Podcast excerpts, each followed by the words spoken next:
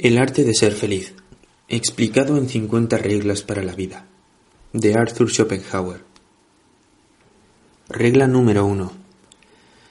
Todos hemos nacido en Arcadia, es decir, entramos en el mundo llenos de aspiraciones a la felicidad y al goce, y conservamos la insensata esperanza de realizarlas, hasta que el destino nos atrapa rudamente y nos muestra que nada es nuestro, sino que todo es suyo, puesto que no sólo tiene un derecho indiscutible sobre todas nuestras posesiones, sino además sobre los brazos y las piernas, los ojos y las orejas, hasta sobre la nariz en medio de la cara. Luego viene la experiencia, y nos enseña que la felicidad y el goce son puras quimeras que nos muestran una ilusión en las lejanías, mientras que el sufrimiento y el dolor son reales, que se manifiestan a sí mismos inmediatamente sin necesitar la ilusión y la esperanza. Si esta enseñanza trae frutos, entonces cesamos de buscar felicidad y goce, y sólo procuramos escapar en lo posible al dolor y al sufrimiento. El prudente no aspira al placer, sino a la ausencia de dolor. Reconocemos que lo mejor que se puede encontrar en el mundo es, una, es un presente indoloro, tranquilo y soportable. Si lo alcanzamos, sabemos apreciarlo y nos guardamos mucho de estropearlo con un anhelo incesante de alegrías imaginarias o con angustiadas preocupaciones cara a un futuro siempre incierto que por mucho que luchemos no deja de estar en manos del destino. Acerca de ello, ¿por qué habría de ser necio procurar en todo momento que se disfrute lo posible del presente como lo único seguro, puesto que toda la vida no es más que un trozo algo más largo del presente y como tal totalmente pasajera? Regla número 2. Evitar la envidia. Nunca serás feliz si te atormenta que algún otro es más feliz que tú. Cuando piensas cuántos se te adelantan, ten en cuenta cuántos te siguen. No hay nada más implacable y cruel que la envidia. Y sin embargo, nos esforzamos incesante y principalmente en, en suscitar envidia. Regla número 3. Al lado del carácter inteligible y del empírico, hay que mencionar otro que es diferente de estos dos, el carácter adquirido, al que sólo se consigue en la vida a través del ejercicio en el mundo, y del que se habla cuando se elogia a alguien como hombre con carácter o cuando se critica a alguien por su falta de carácter. Se podría pensar que el carácter empírico, en tanto manifestación del inteligible, por ser invariable y como todo fenómeno natural, consecuente en sí mismo, también en el ser humano debería mostrarse siempre igual a sí mismo y consecuente, y que no sería necesario que se adquiriera artificialmente un carácter por medio de la experiencia y la reflexión. Pero no es así, y aunque siempre somos la misma persona, no siempre nos comprendemos a nosotros mismos en todo momento, sino que nos equivocamos con respecto a nosotros mismos hasta que hemos alcanzado en cierto grado el verdadero conocimiento de nosotros mismos. Siendo un mero impulso natural, el carácter empírico es en sí mismo irracional. Es más, sus manifestaciones encima las perturba la razón, y lo hace tanto más cuanto mayor sea la sensatez y fuerza de pensamiento que posea una persona porque éstas siempre le muestran lo que le corresponde al ser humano en general en tanto carácter de toda la especie y lo que son las posibilidades de éste a partir de su volición y sus esfuerzos.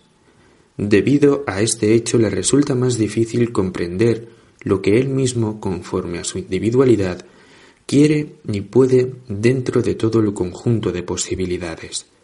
Dentro de sí mismo encuentra las predisposiciones para los más diversos esfuerzos y aspiraciones, pero sin experiencia no llega a ver con claridad el grado en que los mismos se encuentran en su individualidad, y aunque se decidiera sólo por las tendencias que son adecuadas a su carácter, no deja de sentir, especialmente en determinados momentos y estados de ánimo, el estímulo para otras totalmente opuestas e irreconciliables con aquellas, a las que habrá que reprimir del todo si quiere dedicarse a las primeras sin sentirse perturbado.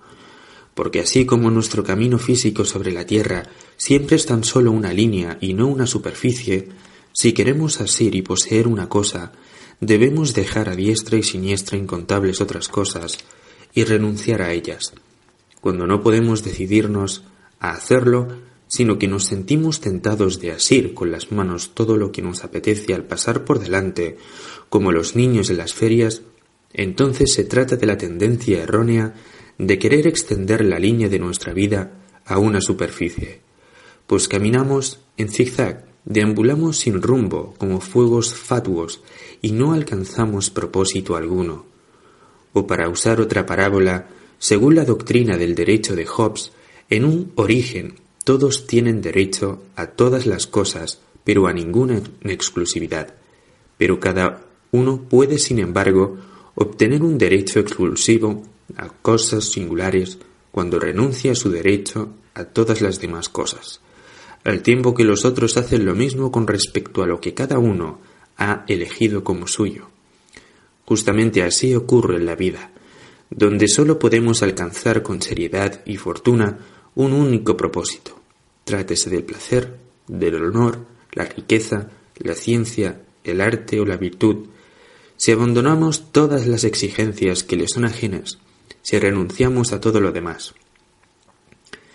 Por eso el mero querer y también poder por sí mismos aún no bastan, sino que un hombre también debe saber lo que quiere, debe saber lo que puede hacer.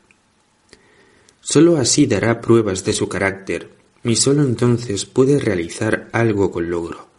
Antes de haber llegado a ese extremo, con indiferencia de las consecuencias naturales de su carácter empírico, de hecho no tiene carácter, y aunque en conjunto debe ser fiel a sí mismo y recorrer su camino, es arrastrado por su demonio.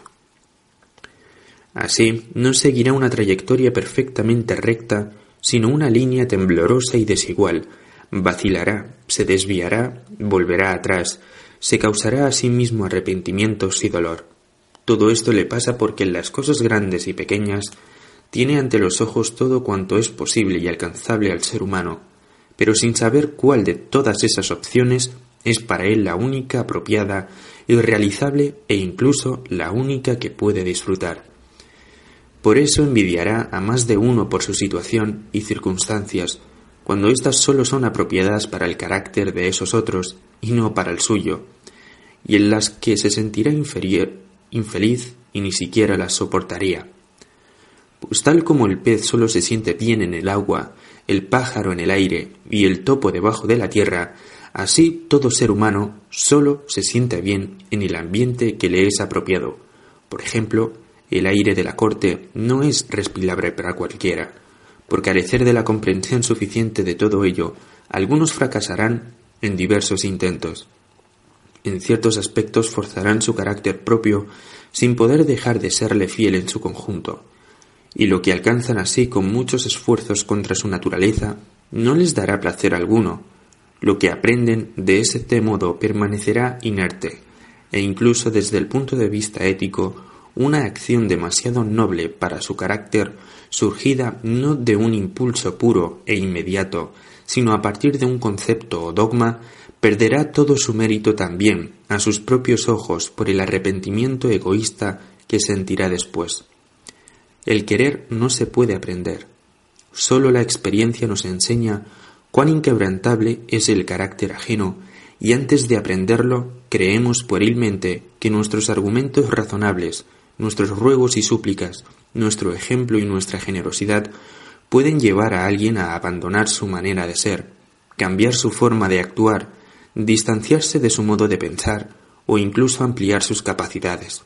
Y lo mismo nos ocurre con nosotros mismos, debemos aprender a partir de la experiencia qué es lo que queremos y de qué somos capaces. Anteriormente no lo sabemos, carecemos de carácter y a menudo debemos sufrir duros golpes que desde fuera nos fuerzan a volver a nuestro propio camino. Pero cuando finalmente lo hemos aprendido, entonces hemos conseguido lo que la gente llama carácter, es decir, el carácter adquirido. Según lo dicho, no es otra cosa que un conocimiento lo más completo posible de la propia individualidad. Es el conocimiento abstracto y por tanto preciso de las propiedades inamovibles del propio carácter empírico y de la medida y la tendencia de las propias capacidades mentales y físicas, o sea, del conjunto de capacidades y deficiencias de la propia individualidad. Esto nos pone en condiciones de desarrollar entonces de manera serena y metódica el papel que desempeña la propia persona. Esta en sí misma era invariable y antes la hemos dejado crecer de manera natural sin regla, pero siguiendo conceptos firmes podemos llenar las lagunas que el capricho o las flaquezas han causado en ellas. Nuestra manera de actuar, de por sí ineludible a causa de nuestra naturaleza individual, ahora la hemos orientado según principios claramente conscientes a los que tenemos siempre presentes, de modo que la desenvolvemos tan pensadamente como si la hubiésemos aprendido, sin dejarnos confundir por las influencias, por la influencia pasajera de un estado de ánimo o la impresión del momento, sin sentirnos inhibidos por la amargura o la dulzura de un hecho singular que encontramos en nuestro camino, sin titubeos, vacilaciones ni gestos inconsecuentes. Ya no actuaremos como principiantes que ponderan, intentan, tantean, para ver lo que realmente quieren o pueden hacer, sino que lo sabemos de una vez por todas, de modo que en cualquier elección sólo hemos de aplicar proposiciones generales a casos particulares y llegamos pronto a la decisión. Conocemos nuestra voluntad en general, y no nos dejamos seducir por estados de ánimo o sugerencias externas a decidir en lo particular lo que en conjunto es contrario a aquella. También conocemos la índole y la dimensión de nuestras capacidades y deficiencias, lo cual nos ahorrará muchos pesares. En efecto, no hay realmente otra manera de disfrutar que no sea el uso y la sensación de las propias fuerzas y el mayor dolor nos causa la percepción de la carencia de fuerzas donde las necesitaríamos. Una vez que hemos averiguado dónde están nuestras capacidades e insuficiencias, cultivaremos nuestras disposiciones naturales sobresalientes para usarlas y aprovecharlas de todas las maneras posibles, y nos encaminaremos siempre en aquella dirección donde son útiles y válidas, mientras que evitaremos por completo, venciendo nuestros impulsos a los propósitos para los que la naturaleza tenemos poco talento. Nos cuidaremos de intentar hacer lo que de todos modos no logramos. Solo quien ha conseguido esto será siempre con plena conciencia y del todo él mismo, y nunca se sentirá abandonado por sus fuerzas, puesto que siempre sabe lo que puede exigirse a sí mismo. Así tendrá a menudo la alegría de experimentar sus capacidades y raras veces el dolor de tener que recordar sus deficiencias, lo cual significa una humillación que causa tal vez el mayor dolor al espíritu. Por eso es mucho más fácil encarar claramente el propio infortunio que la propia torpeza. Cuando estamos totalmente familiarizados con nuestras capacidades y deficiencias, ya no intentaremos mostrar puntos fuertes que no tenemos, no jugaremos con moneda falsa, porque estos engaños finalmente fallarán su meta. Dado que todo el ser humano solo es la manifestación de su voluntad, no puede haber nada más erróneo que partiendo de la reflexión pretender ser alguien diferente del que se es, porque esto significa una contradicción directa de la voluntad consigo misma. La imitación de características y peculiaridades ajenas es mucho más vergonzoso que vestir la ropa de otro, porque significa juzgarse a sí mismo como carente de valor.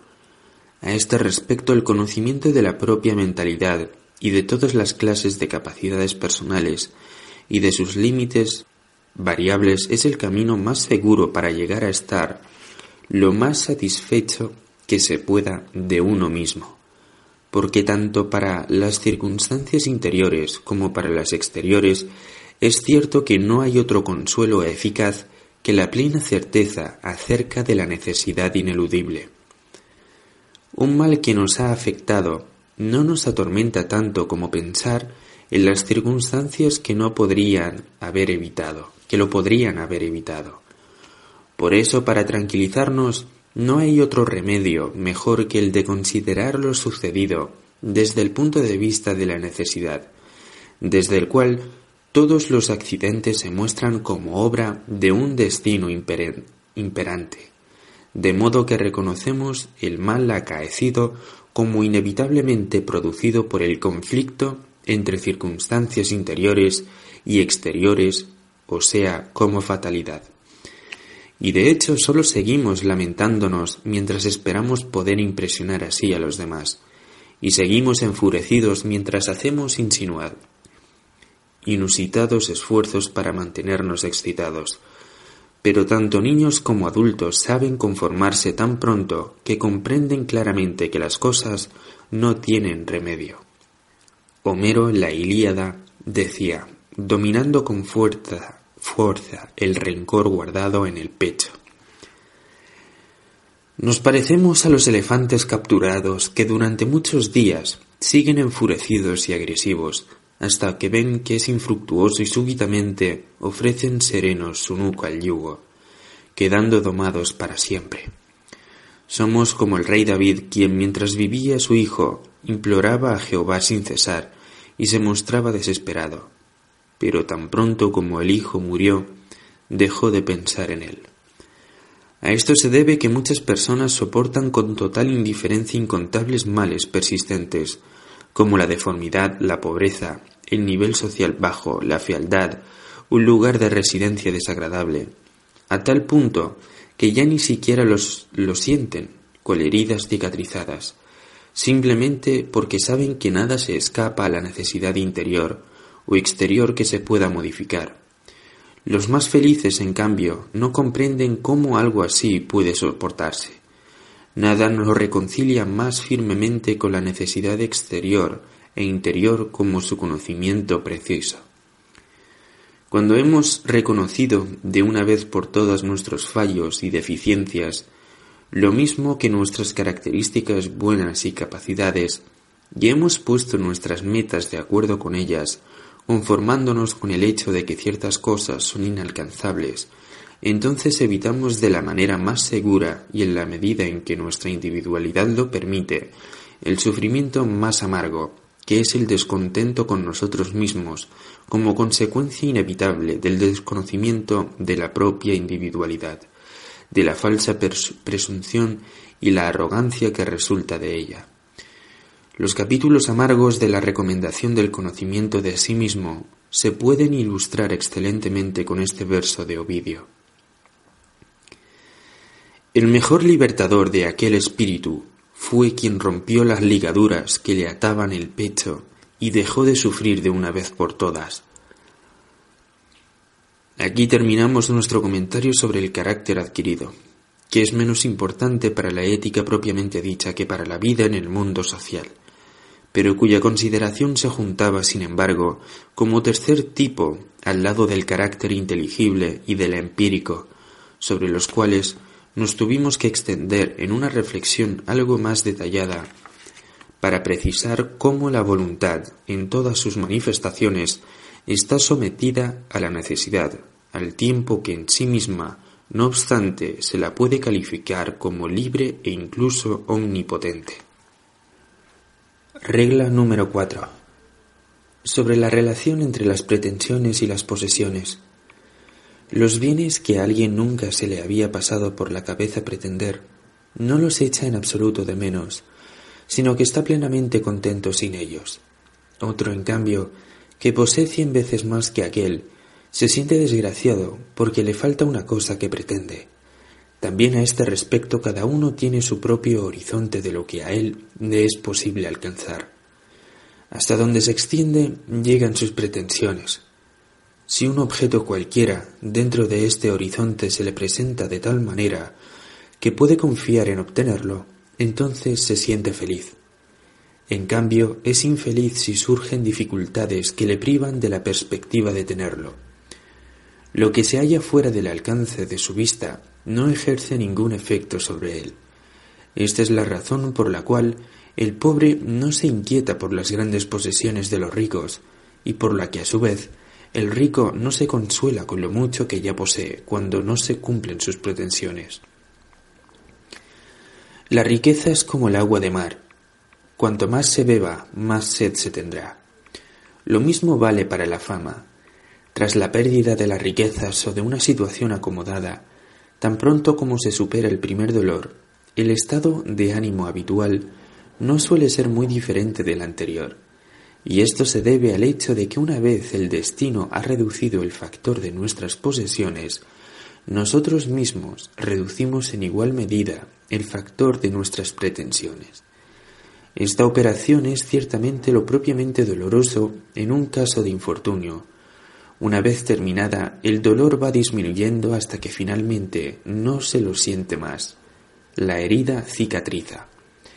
A la inversa, en un caso de buena fortuna, sube el compresor de nuestras pretensiones y éstas se expanden. Esto constituye la alegría. Pero tampoco dura más tiempo del que hace falta para terminar del todo esta operación. Nos acostumbramos a la dimensión más extensa de nuestras pretensiones y nos volvemos indiferentes hacia las posesiones correspondientes. Esto ya lo indica el pasaje homérico de la Odisea, que termina así. Pues así es el talante de los humanos que habitan la tierra, como la suerte del día que el Padre va mandando a dioses y seres humanos. La fuente de nuestro descontento se encuentra en nuestros intentos siempre renovados de subir el nivel del factor de las pretensiones, mientras la inmovilidad del otro factor lo impide. Regla número 5. La medida natural e individual del dolor. Por cierto que la observación sobre lo inevitable del dolor y sobre la sustitución de una cosa por la otra, y el introducir lo nuevo expulsando lo anterior, podría llevarnos incluso a la hipótesis paradójica, aunque no descabellada, de que en todo individuo la naturaleza determina definitivamente la medida del dolor que es característica para él, una medida que no se podría dejar vacía ni tampoco colmar demasiado, por mucho que cambie la forma del sufrimiento. Según esta idea, el sufrimiento y bienestar no vendrían determinados desde fuera, sino precisamente por esa medida o disposición que podría experimentar alguno, algún aumento o disminución según el estado físico y los distintos momentos, pero que en conjunto permanecería igual, siendo simplemente lo que se llama el temperamento de cada uno, o mejor dicho, el grado en que su mente sería más liviana o más grave. Lo que apoya esta hipótesis no sólo es la conocida experiencia de que grandes sufrimientos hacen totalmente impredecibles a los pequeños y a la inversa, que en ausencia de grandes sufrimientos, incluso las más pequeñas molestias nos atormentan y ponen de mal humor, sino además el hecho de que la experiencia nos enseña que una gran desgracia, que nos hace estremecernos solo de pensarla, cuando realmente ocurre tan pronto como hemos superado el primer dolor, en conjunto no altera mucho nuestro estado de ánimo. Y también a la inversa, después de producirse un hecho feliz y largamente esperado, no nos sentimos en conjunto mucho más a gusto y cómodos que antes. Solo el instante en que se produce dicho cambio nos conmueve de manera inusitadamente fuerte, sea en forma de un profundo lamento o en la de una exclamación de júbilo. Pero ambos desaparecen pronto porque se basan en un engaño. No surgen a partir del dolor o del placer inmediatos y actuales, sino debido al anuncio de un futuro nuevo que se anticipa en ellos. Solo por el hecho de que el dolor o la alegría hacen un préstamo al futuro, es posible que sean tan inusualmente grandes y por tanto no duraderos. A favor de la hipótesis según la cual tanto en la cognición como en los sentimientos de sufrimiento o bienestar una gran parte estaría determinada subjetivamente y a priori, se pueden alegar todavía como prueba las observaciones de que al parecer el ánimo alegre o triste de las personas no está determinado por circunstancias externas, como riqueza o clase social, porque entre los pobres encontramos al menos el mismo número de caras contentas que entre los ricos. Por añadidura, los motivos que llevan al suicidio son muy diversos, de manera que no podemos indicar una desgracia lo bastante grande para que induzca con gran probabilidad a cualquier carácter al suicidio. Y hay pocos males pequeños que, por insignificantes que parezcan, no hayan provocado también suicidios. Aunque el grado de nuestra alegría o tristeza no siempre el mismo, según esta concepción, no lo atribuiremos al cambio de circunstancias externas, sino al estado interior, al estado físico. Porque cuando se produce un aumento auténtico de nuestro buen humor, aunque fuera pasajero, incluso llegando al grado de la alegría, esto suele ocurrir sin motivo externo alguno. Es cierto que a menudo no, a menudo entendemos nuestro dolor como consecuencia de un determinado acontecimiento externo y aparentemente solo es este el que nos pesa y entristece. De modo que creemos que al desaparecer esta causa deberíamos sentir la mayor satisfacción. Sin embargo, esto es un engaño. Según nuestra hipótesis, la magnitud de nuestro dolor y bienestar en su conjunto está determinada subjetivamente en cada momento y en relación a nuestro dolor, cualquier motivo externo de tristeza es tan solo lo que para el estado físico sería un vejigatorio que concentra todos los humores malignos repartidos en el cuerpo. Si no hubiera una causa externa de sufrimiento, el dolor determinado por nuestro carácter y por tanto inevitable durante este periodo estaría repartido en mil puntos diferentes y aparecería en forma de mil pequeños disgustos y quejas sobre cosas que pasamos del todo por alto cuando nuestra capacidad para el dolor ya está colmada por un mal principal que ha acontecido todos los demás dolores en un solo punto. Este hecho lo corrobora también la observación de que tras el alivio por un final feliz de una gran preocupación que nos oprimía, pronto aparece otra en su lugar, cuya materia ya está presente, pero no podría llegar como tal preocupación a la conciencia, porque a ésta no le sobraba capacidad para ello, de modo que dicha materia de preocupación permanecía desapercibida tan solo como una figura oscura y nebulosa en el último extremo del horizonte. En cambio, en el momento de disponer nuevamente de espacio, esta materia ya configurada se acerca y ocupa el trono de la preocupación dominante del día aunque según su materia pueda ser mucho más ligera que la materia de la preocupación desaparecida, es capaz de inflarse de tal manera que aparentemente se iguala en magnitud a la anterior, llenando así por completo el trono de la preocupación principal del día. La alegría desmesurada y el dolor intenso siempre se dan en la misma persona, porque ambos se condicionan mutuamente y también están condicionados por una gran vivacidad del espíritu. Como acabamos de ver, no son producto de la pura actualidad, sino de la anticipación del futuro. Pero dado que el dolor es esencial a la vida y también en cuanto a su grado sólo determinado por la naturaleza del sujeto, de modo que los cambios repentinos, de hecho, no pueden cambiar su grado. Por eso el júbilo o el dolor excesivos siempre se basan en un error y una ilusión. En consecuencia, ambas tensiones excesivas del estado de ánimo se podrían evitar por medio de la sensatez. Todo júbilo desmesurado se basa siempre en la ilusión de haber encontrado algo en la vida que de hecho no se puede hallar en ella, a saber, una satisfacción permanente de los deseos o preocupaciones que nos atormentan y que renacen constantemente. De cada una de estas ilusiones hay que retornar más tarde inevitablemente a la realidad y pagarla, cuando desaparece, con la misma cuantía de amargo dolor que tenía la alegría causada por su aparición. En este sentido se parece bastante a un lugar elevado al que se ha subido y del que sólo se puede bajar dejándose caer. Por eso habría que evitar las ilusiones, pues cualquier dolor excesivo que aparece repentinamente no es más que la caída desde semejante punto elevado, o sea, la desaparición de una ilusión que lo ha producido.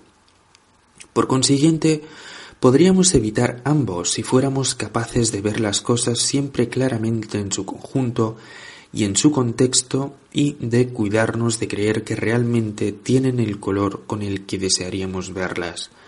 La ética estoica se propuso principalmente liberar el ánimo de todas estas ilusiones y sus consecuencias y de dotarlo, en cambio, con una ecuanimidad inalterable. Esta es la convicción que inspira a Horacio en su conocida Oda. Recuerda que en tiempos arduos hay que conservar la ecuanimidad, lo mismo que en buenos, un ánimo que domina prudentemente la alegría excesiva. La mayoría de las veces, sin embargo, así como rechazamos una medicina amarga, nos resistimos a aceptar que el sufrimiento es esencial a la vida, de modo que no fluye hacia nosotros desde fuera, sino que cada uno lleva la fuente inagotable del mismo en su propio interior.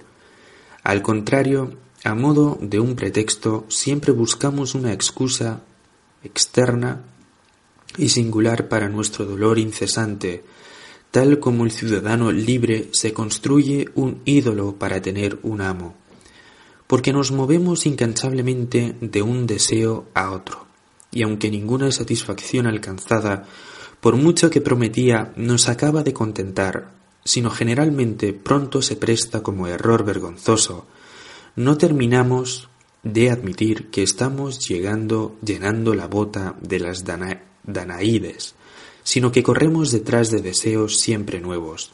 Pues mientras nos falta lo que deseamos, nos parece que supera a todo en valor, pero cuando fue alcanzado se presenta otra cosa, y así siempre estamos presos de la sed, nosotros que anhelamos la vida.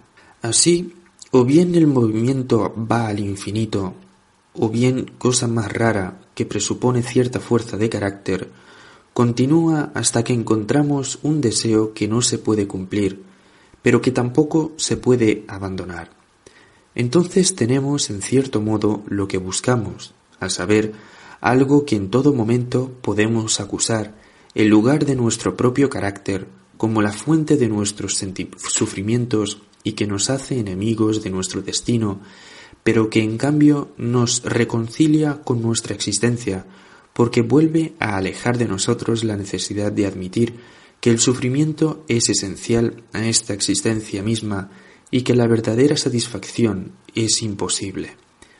La consecuencia de esta última forma de desarrollo es un estado de ánimo algo melancólico que significa soportar constantemente un gran dolor único y el desprecio resultante de todos los pequeños sufrimientos o alegrías, por lo cual se trata de un fenómeno algo más digno que la constante persecución de ilusiones siempre nuevas, que es mucho más vulgar. Regla número 6. Hacer con buena voluntad lo que se puede y tener la voluntad de soportar el sufrimiento inevitable. Debemos vivir no como queremos, sino como podemos. Regla número 7. Reflexionar a fondo sobre una cosa antes de emprenderla, pero una vez que se ha llevado a cabo y se pueden esperar los resultados, no angustiarse con repetidas consideraciones de los posibles peligros, sino desprenderse del todo del asunto, mantener el cajón del mismo cerrado en el pensamiento y tranquilizarse con la convicción de que en su momento se ha ponderado todo exhaustivamente. Si el resultado, no obstante, llega a ser malo, ello se debe a que todas las cosas están expuestas al azar y al error. Regla número 8. Limitar el propio ámbito de acción Así se da menos prise al infortunio.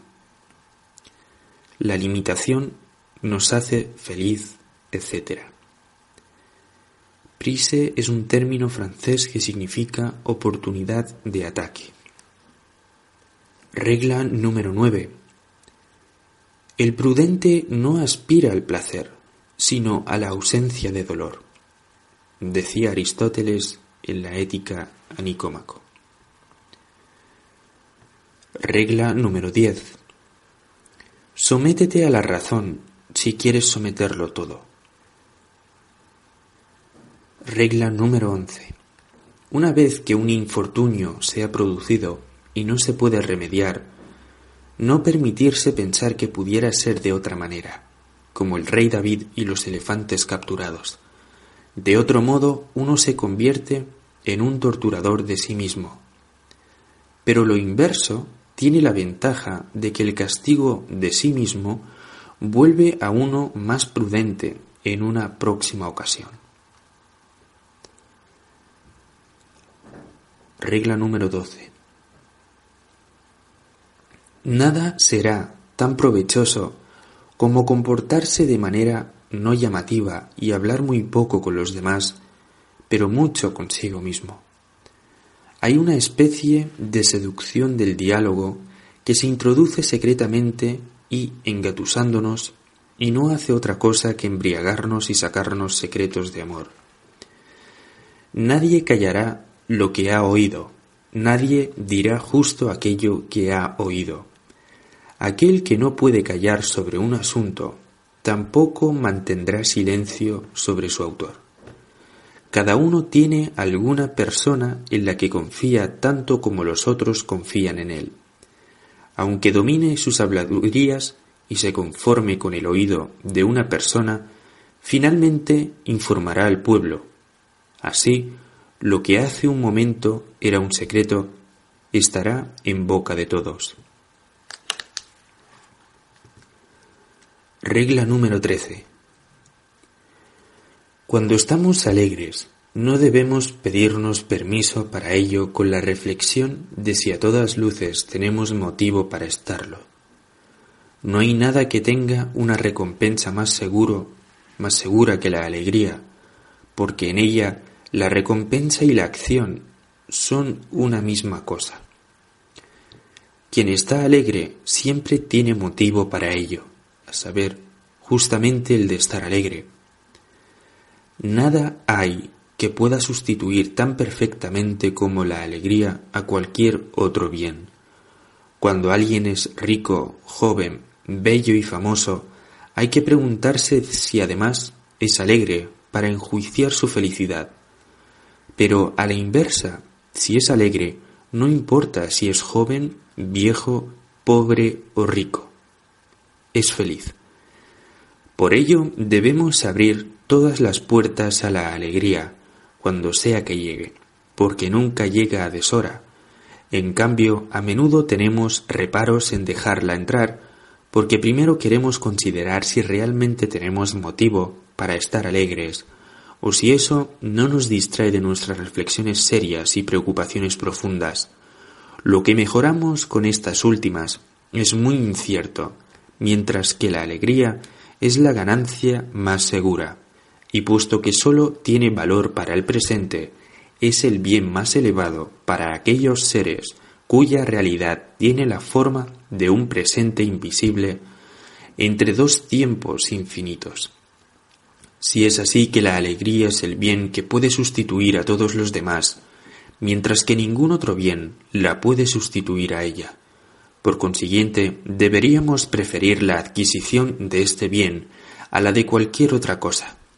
Ahora bien, es cierto que no hay nada que contribuya menos a la alegría que todas las circunstancias externas de la fortuna y nada que la favorezca más que la salud. Por eso debemos dar preferencia a esta ante todo lo demás y en concreto procurar conservar un alto grado de perfecta salud, cuya flor es la alegría. Su adquisición requiere evitar todos los excesos, también todas las emociones intensas o desagradables, también todos los grandes y constantes esfuerzos intelectuales, finalmente al menos dos horas de movimiento rápido al aire libre. Regla número 14. Se podría decir que buena parte de la sabiduría de la vida se basa en la justa proporción entre la atención que prestamos en parte al presente y en parte al futuro para que la una no pueda estropear a la otra. Muchos viven demasiado en el presente, los imprudentes. Otros demasiado en el futuro, los miedosos y preocupados. Raras veces alguien mantendrá la medida justa. Quienes solo viven en el futuro con sus ambiciones, que siempre miran hacia adelante y corren impacientes al encuentro de las cosas venideras, como si sólo éstas pudieran traer la verdadera felicidad, y dejan que mientras tanto el presente pase de largo sin disfrutarlo ni prestarle atención. Estas personas se parecen al asno italiano de Tischbein, con su fajo de heno atado con una cuerda delante de él para acelerar su paso. Siempre viven solo ad interim, hasta que mueren. La tranquilidad del presente solo la pueden molestar aquellas males que son seguros y cuyo momento de producirse es igualmente seguro. Pero hay muy pocos que sean así, porque o bien son males solo posibles o en todo caso probables, o bien son seguros, pero el momento de su acaecimiento es del todo incierto, como por ejemplo la muerte. Si nos entregamos a estos dos tipos de malestar, no nos quedará ni un instante de tranquilidad. Para no perder la serenidad de toda nuestra vida ante males inciertos o indefinidos, debemos acostumbrarnos a ver los primeros como si nunca llegaran y a los segundos como si con seguridad no acaecerían en el momento actual. Regla número 15. Un hombre que se mantiene sereno ante todos los accidentes de la vida solo muestra que sabe cuán inmensas y diversas son las posibles contrariedades de la vida y que por eso contempla un mal presente como una pequeña parte de aquello que podría venir, y a la inversa, quien sabe esto último y lo tiene en cuenta siempre mantendrá la serenidad. Regla número 16. Todos hemos nacido en Arcadia, es decir, que entramos en el mundo con muchas exigencias de felicidad y goce, y conservamos la necia esperanza de realizar hasta que el destino no nos agarra rudamente y nos muestra que nada es nuestro y que todo es suyo, porque tiene un derecho indisputable no sólo sobre nuestras posesiones y adquisiciones, sino sobre nuestros brazos y piernas, ojos y orejas, y hasta sobre nuestra nariz en medio de la cara. Después viene la experiencia y nos enseña que la felicidad y el placer son puras quimeras que se nos muestran a lo lejos como una imagen engañosa, mientras que el sufrimiento y el dolor son reales, se manifiestan inmediatamente por sí mismos sin necesidad sin necesitar la ilusión o la expectación. Si aprendemos de su enseñanza, dejamos de perseguir la felicidad y el placer y sólo procuramos evitar en lo posible el dolor y el sufrimiento. El prudente no aspira al placer, sino a la ausencia de dolor. Comprendemos que lo mejor se puede encontrar en el mundo es un presente indoloro, tranquilo y soportable. Si lo conseguimos sabemos apreciarlo y nos cuidamos mucho de estropearlo con un anhelo incesante de alegrías imaginarias o con ansiosas preocupaciones cara a un futuro siempre incierto, que de todos modos está en manos del destino, por mucho que forcejemos. Regla número 17. Puesto que toda felicidad y todo placer son de carácter negativo, mientras que el dolor es positivo, resulta que la vida no tiene la función de ser disfrutada, sino que nos es infligida, hemos de padecerla. Por eso, vive la vida, la vida se termina, escapa a los peligros. Quien ha atravesado su vida sin mayores dolores físicos o psíquicos, ha tenido la mayor suerte que ha podido encontrar. No le ocurre lo mismo a quien ha encontrado las mayores alegrías y placeres. Quien pretende medir el curso de la vida según estos últimos, aplica un parámetro totalmente equivocado, porque las alegrías son negativas. Pensar que pueden hacernos feliz no es más que una ilusión, cultivada y, acariciada por la envidia, puesto que no, no se las experimenta positivamente. En cambio, sí a los dolores, de modo que estos son el parámetro de la felicidad de la vida y se miden por su ausencia. De lo dicho aquí se sigue que no hay que comprar los placeres al precio de dolores, aunque solo sean dolores posibles, porque de otro modo se paga algo negativo e ilusorio con algo positivo y real. A la inversa, en cambio, es una ganancia cuando se sacrifican placeres para pagar así el estar libre de dolores. La razón es la misma. En ambos casos es indiferente si los dolores preceden o siguen a los placeres. El prudente no aspira al placer, sino a la ausencia de dolor. Una de las quimeras más grandes que inhalamos en la infancia y de la que sólo nos libramos más tarde es justamente la idea de que el valor empírico de la vida consista en sus placeres, que existan alegrías y posesiones que puedan hacernos positivamente felices. Por eso se persigue su obtención hasta que demasiado tarde llega el desengaño, hasta que la caza de felicidad y placer, que en realidad no existen, nos hace encontrar lo que realmente hay, dolor, sufrimiento, enfermedad, preocupaciones y mil otras cosas. En cambio, si reconociéramos temprano que los bienes positivos son una quimera, mientras que los dolores son muy reales, solo estaríamos atentos a evitar estos últimos cuando los vemos a lo lejos. El prudente no aspira al placer, sino a la ausencia de dolor. ¿No hay que coger rosas porque ahí las espinas pueden pincharnos? Aquí parece encontrarse incluso la verdadera idea fundamental del cinismo. Lo que motivó a los cínicos a rechazar todos los placeres, ¿acaso no era precisamente el pensar en los dolores como vinculados de manera más directa o indirecta con los primeros, donde les parecía mucho más importante evitar los dolores que obtener placeres? Estaban profundamente persuadidos de la negatividad del placer y de la positividad del dolor, por lo que de manera consecuente hicieron todo para evitar el dolor, rechazando con todo propósito los placeres, que les parecían las trampas para arrastrarlos a los dolores. Y aquí puede añadirse, la vida de los seres humanos tiene dos lados principales, uno subjetivo, interior, y otro objetivo, exterior. El lado subjetivo interior afecta el bienestar y el malestar, la alegría y el dolor. A lo que debemos atenernos respecto a ello lo acabamos de decir. El menor grado y cantidad posible de sufrimientos es lo mayor que se puede conseguir así. Es el lado positivo. El lado objetivo, exterior, es la imagen que representa nuestra manera de vivir, el modo en que desempeñamos nuestros papeles. El vivir bella o malamente. Aquí se encuentra la virtud, el heroísmo, los logros del espíritu. Es la parte activa.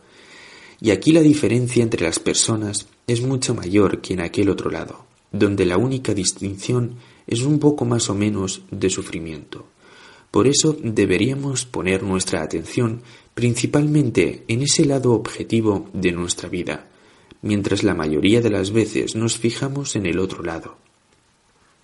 Puesto que nuestros actos se encuentran en este lado objetivo, el que se muestra externamente, los griegos llamaron la virtud y lo que pertenece a ella, lo que es bello de ver. Y dado que sólo en este lado hay grandes diferencias entre una persona y otra, incluso aquella que aquí se sitúa en el primer lugar, en aquel primer plano, no obstante, se parece bastante a las demás, también para ella la felicidad positiva no existe, sino sólo el sufrimiento positivo, como para todos los demás. Una corona de laurel, donde la veas, es una señal. La corona de laurel, donde se te aparece, es una señal de sufrimiento más que de felicidad. Regla número 18. En todas las cosas que afectan nuestro bienestar y malestar, nuestras esperanzas y temores, hay que poner riendas a la fantasía. Si nos pintamos en la fantasía posibles sucesos felices y sus consecuencias, solo nos hacemos la realidad aún más insoportable. construimos castillos en el aire y después los pagamos caros con la decepción. Pero el pintarse posibles infortunios puede tener consecuencias aún peores, puede convertir a la fantasía, como decía Gracián, en nuestro verdugo casero. Si tomáramos para las fantasías negras un tema muy lejano y los cogeríamos libremente, no podría ser dañino, porque al despertar de nuestro sueño sabríamos enseguida que todo era invención, y ésta contendría una advertencia contra infortunios lejanos pero posibles. Sin embargo, por provechoso que podría ser, de éstas no suele ocuparse nuestra fantasía. Sólo construye ociosamente castillos alegres en el aire. En cambio, cuando alguna desventura ya nos amenaza realmente, a menudo la fantasía se dedica a recrearla pintándola siempre más grande, acercándola más y haciéndola más terrible de lo que es. No podemos deshacernos de un sueño de esta clase al despertarnos, como lo haríamos con uno alegre. A éste lo desdice inmediatamente la realidad, y lo que aún pudiera contener de aspectos posibles lo dejamos en manos del destino. No pasa lo mismo al despertar de fantasías oscuras. Nos falta el parámetro del grado de la probabilidad de la cosa. La hemos acercado y puesto ante nosotros. Su posibilidad en general es segura. Se convierte para nosotros en algo verosímil y sufrimos mucha angustia. Las cosas que afectan nuestro bienestar y malestar solo las tenemos que tratar con la capacidad de juicio que opera con conceptos e, in abstracto, con la reflexión sombría y fría. No debemos dejar que la fantasía se acerque a ellas, porque no es capaz de juzgar, solo nos muestra una imagen y ésta emociona al ánimo inútilmente y a menudo de manera penosa. Por tanto, poner riendas a la fantasía. Regla número 19. No hay que entregarse a grandes júbilos ni a grandes lamentos ante ningún suceso, porque la variabilidad de todas las cosas puede modificarlo por completo, en cualquier momento.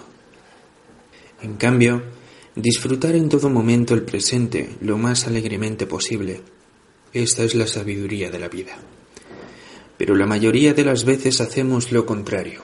Los planes y las preocupaciones cara al futuro, o también la nostalgia del pasado, nos ocupan tan plena y constantemente que casi siempre menospreciamos y descuidamos el presente. Y sin embargo, solo este es seguro, mientras que el futuro también, eh, y también el pasado, casi siempre son diferentes de cómo los pensamos. Engañándonos de esta manera, nos privamos de toda la vida, aunque para la eudemonía esto es bastante adecuado, de una filosofía más seria resulta, en cambio, que si bien la búsqueda del pasado siempre es inútil, la preocupación por el futuro lo es a menudo, y por eso solo el presente es el escenario de nuestra felicidad. Lo cierto es, sin embargo, que este presente se convierte en pasado a cada momento, y entonces resulta tan indiferente como si nunca hubiese existido. ¿Dónde queda, pues, un espacio para nuestra felicidad? Regla número 20. Mostrar ira u odio en palabras o en la expresión de la cara es inútil, peligroso, imprudente, ridículo y vulgar. Por eso no se debe mostrar la ira o el odio de ninguna otra manera que en los actos. Esto último se hará tanto más perfectamente cuanto más completamente se habrá evitado lo primero. Regla número 21. Puesto que los asuntos de la vida que nos conciernen aparecen y se entrelazan de una manera totalmente inconexa, fragmentaria, sin relación entre ellos, y están en un contraste extremo sin tener nada más en común que el hecho de ser nuestros asuntos, debemos organizar nuestra manera de pensarlos y de preocuparnos por ellos igualmente de forma fragmentaria para que ésta les corresponda, es decir, debemos poder abstraer, debemos pensar, arreglar, disfrutar, sufrir cada cosa en su momento sin preocuparnos de todo lo demás. Tener, por así decirlo, cajones para nuestros pensamientos, donde abrimos uno y cerramos todos los demás. Así, una grave preocupación no nos destruiría cualquier pequeño placer actual privándonos de todo sosiego. Una reflexión no desplazará a otra. La preocupación por un asunto grande no alterará en todo momento la preocupación por cien asuntos pequeños, etc. Como en tantas otras ocasiones, aquí hay que ejercer una coacción sobre sí mismo, en la cual nos apoyará la reflexión de que cualquier persona debe sufrir de todos modos tantas y tan grandes coacciones y que una vida sin muchas coacciones sería imposible, pero que una pequeña coacción de sí mismo aplicada en el lugar justo puede prevenir a muchas coacciones posteriores desde fuera. Del mismo modo, como un pequeño segmento de un círculo cerca del centro corresponde y equivale a un segmento cien veces mayor en la periferia más externa. Nada permite sustraernos mejor a la coacción externa que la coacción que nos aplicamos a nosotros mismos. Por eso, sométete a la razón si quieres sometértelo todo. Además, siempre mantenemos el poder sobre nuestra autocoacción y en un caso extremo o cuando afecta al punto más sensible de nuestra naturaleza, podemos aflojarla. En cambio, la coacción externa es desconsiderada, intolerante y despiadada. Por eso está bien prevenir esta por medio de aquella. Regla número 22. La primera proposición de la eudemonología es precisamente que esta expresión es un eufemismo y que vivir feliz solo puede significar vivir lo menos infeliz posible o dicho más brevemente, de manera soportable. Se podría defender muy bien la afirmación de que el fundamento de la verdadera sabiduría de la vida, en la frase de Aristóteles, consiste únicamente en evitar en lo posible los incontables males de la vida, sin interesarse en absoluto por sus placeres y cosas agradables. De otro modo sería falsa la frase de Voltaire, la felicidad solo es un sueño y el dolor es real. Pero de hecho es verdadera. Gran parte de la desgracia se debe a la ignorancia acerca de ello, a la que favorece el optimismo. El joven cree que el mundo está hecho para ser disfrutado, que es una morada de la felicidad a la que desaciertan sólo aquellos que no tienen la habilidad de buscarla. En ello lo animan las novelas, los poemas, y el falso brillo que el mundo da siempre y en todas partes a la apariencia externa. A partir de ese momento, su vida consiste en el acoso, emprendido con más o menos reflexión, de la vida positiva de la que cree, por supuesto, que consiste en placeres positivos. Debe asumir el peligro de la desgracia a la que se expone ya que su vida está orientada hacia la consecución de la felicidad positiva y el placer. La caza de un venado que no existe lo lleva normalmente a la muy real y positiva desgracia. El camino de la sabiduría de la vida, en cambio, consiste en partir de la convicción de que toda felicidad y placer sólo son de carácter negativo, mientras que el dolor y la carencia son de índole real y positiva. A partir de ahí, lo que orienta todo el plan de vida es el propósito de evitar el dolor y de mantenerse alejado de la carencia. Y a este respecto se puede lograr algo, pero con cierta seguridad solo cuando no se altera el plan con la aspiración a la quimera de la felicidad positiva. Una confirmación de esto es el principio básico de Mittler en las afinidades selectivas. El necio corre detrás de los placeres de la vida y se ve engañado porque los males que quería evitar son muy reales. Y si ha dado un rodeo demasiado grande para evitarlos, abandonando algunos placeres innecesariamente, no ha perdido nada porque todos los placeres son quimeras. sería indigno y ridículo lamentarse de placeres perdidos. Regla número 23. Plauto dice, en la vida es como en el juego de dados. Si una tirada no cae como la necesitas, el arte debe corregir lo que el azar ofrece. Una parábola parecida es esta. En la vida ocurre como en el ajedrez. En ambos hacemos un plan, pero éste queda del, del todo condicionado por lo que en el ajedrez hará el contrario y en la vida el destino.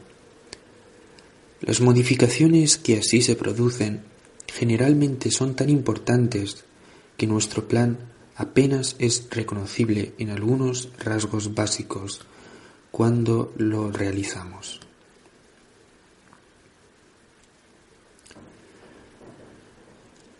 Regla número 24. Lo que nos hace tan desgraciados en la primera mitad de la vida aunque tiene tantas ventajas frente a la segunda, es la persecución de la felicidad a partir de la firme presunción de que debería ser posible encontrarla en la vida. A ello se debe que nuestra esperanza se vea constantemente desilusionada y que estemos descontentos. Vemos ante nuestros ojos las imágenes engañosas de una felicidad soñada e indeterminada en forma de figuras que escogemos a capricho y en vano buscamos su modelo original. En la segunda mitad de la vida, en lugar del anhelo siempre insatisfecho de felicidad, lo ocupa la preocupación por el infortunio. Encontrar para esta una solución es algo objetivamente posible, porque ahora estamos finalmente curados de aquella presunción y solo buscamos la tranquilidad y en lo posible la ausencia de dolor, de lo cual puede resultar un estado notablemente más satisfactorio que el primero, puesto que deseamos algo alcanzable y esto tiene mayor peso que las carencias propias a la segunda mitad de la vida.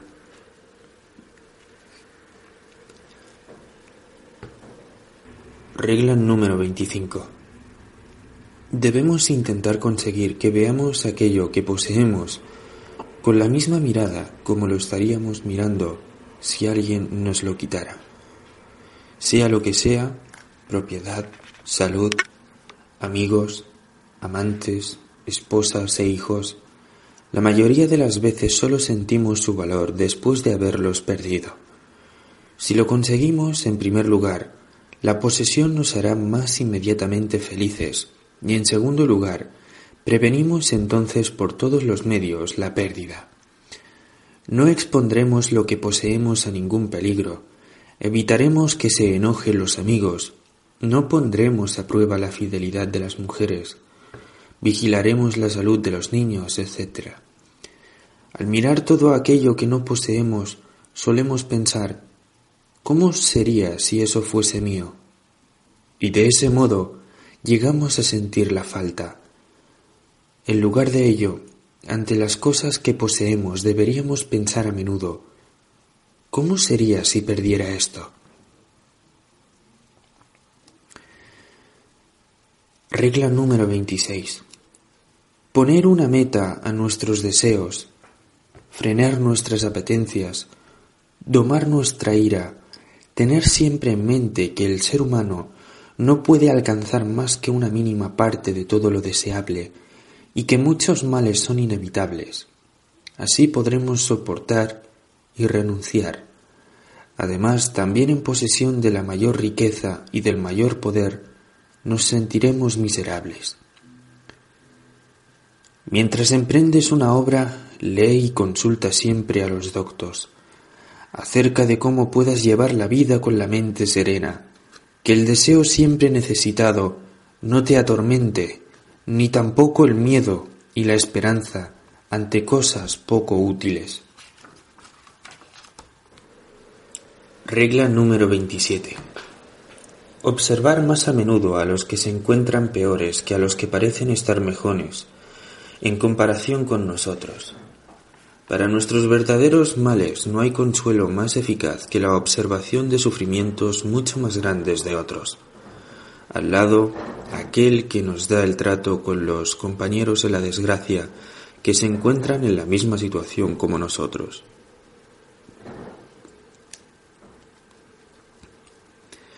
Regla número 28. Es un error compadecer la falta de alegría de la vejez y lamentar que algunos placeres le son negados. Todo placer es relativo, a saber, no es más que la satisfacción, el saciar una necesidad. El hecho de que el placer queda suprimido cuando se elimina la necesidad es tan poco lamentable como el de que alguien no puede seguir comiendo después de levantarse de la mesa, o que no puede seguir durmiendo después del descanso nocturno. Es mucho más correcto el juicio de Platón sobre la vejez por considerarla feliz en cuanto finalmente se calma la apetencia carnal por las mujeres.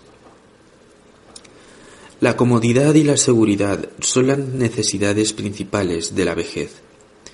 Por eso los viejos aman sobre todo el dinero como sustituto de las fuerzas que les faltan. Al lado de ello están los placeres de la comida, que sustituyen los placeres del amor. El lugar del deseo de ver, viajar y aprender lo ocupa el de enseñar y hablar. Pero es una suerte para el anciano si conserva el amor por el estudio, por la música e incluso por el teatro.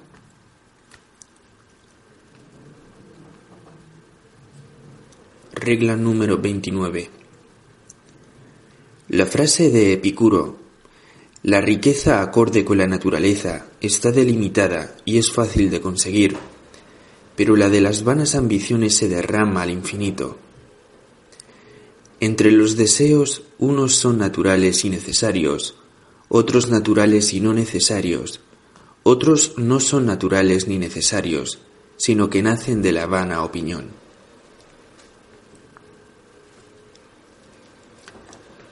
Regla número 30. La actividad el emprender algo o incluso solo aprender algo es necesario para la felicidad del ser humano. Quiere poner en acción sus fuerzas y percibir de alguna manera el éxito de estas actividades. Tal vez porque esto le garantiza que sus fuerzas pueden cubrir sus necesidades. Por eso, durante largos viajes de recreo, uno se siente a veces muy infeliz Esforzarse y luchar contra algo que se resiste es la necesidad más esencial de la naturaleza humana. La inmovilidad, que sería plenamente suficiente para el placer tranquilo, le resulta imposible. Superar obstáculos es el placer más completo de su existencia. Para él no hay nada mejor.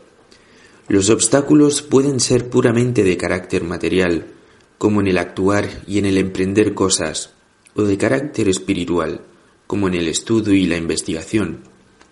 La lucha con ellos y la victoria sobre ellos son los placeres completos de su vida. Si le faltan ocasiones, las crea como puede. En este caso su naturaleza le empuja inconscientemente a buscar peleas, a tramar intrigas o a cometer bribonadas u otras maldades, según las circunstancias. Regla número 31. Para las ambiciones no hay que tomar como guía las imágenes de la fantasía, sino los conceptos. Generalmente ocurre lo contrario.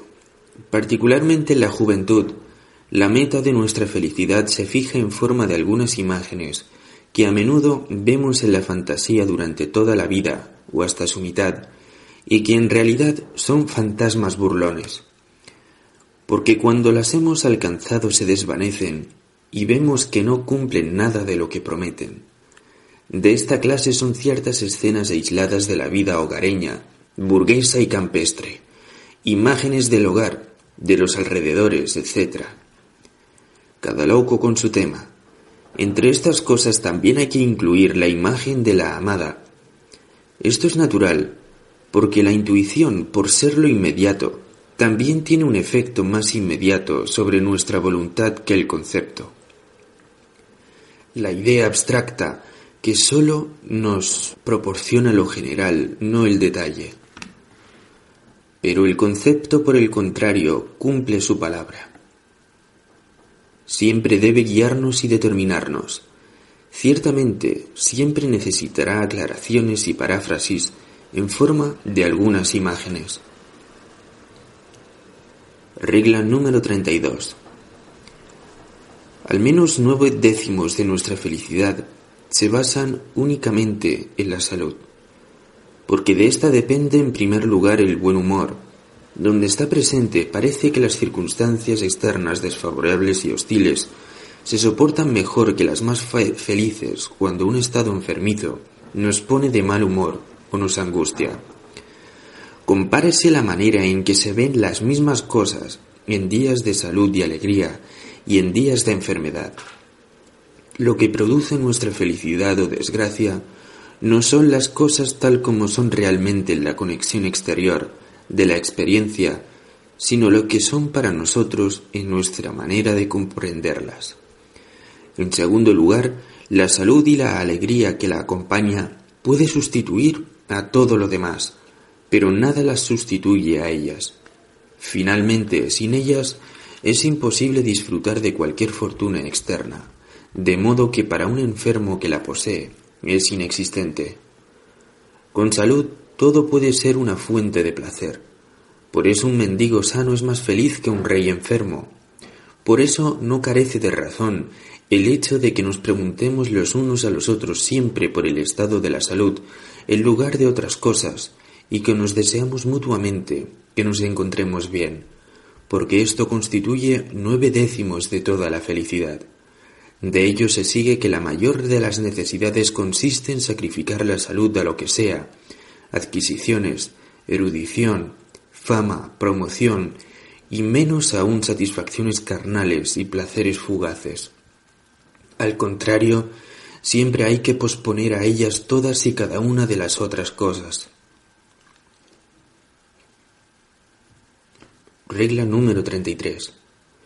Debemos llegar a dominar la impresión de lo intuitivo y presente, que es desproporcionadamente fuerte frente a lo puramente pensado y sabido, no por su materia y contenido, que a menudo son muy insignificantes, sino por su forma, por prestarse a la intuición, por su inmediatez, con las que la impresión importuna el ánimo y altera su tranquilidad, o incluso hace vacilarlo en sus propósitos algo agradable a lo que hemos renunciado después de reflexionar, nos excita al verlo. Un juicio nos hiere aunque conocemos su incompetencia. Una ofensa nos enfurece aunque somos conscientes de su bajeza. La falsa apariencia de la presencia real de un peligro pesa más que diez buenas razones contra su existencia. Las mujeres sucumben casi siempre ante esta impresión y entre los hombres hay pocos que puedan valerse del contrapeso suficiente de la razón para no sufrir los efectos de impresiones. Cuando no podemos dominarlas del todo con el recurso a pensamientos puros, entonces lo mejor es neutralizar una impresión por medio de otra contraria. Por ejemplo, la impresión de una ofensa, por medio de encuentros con aquellos que nos tienen en alta estima, la impresión de un peligro que amenaza por medio de la observación real de lo que actúa en contra de él.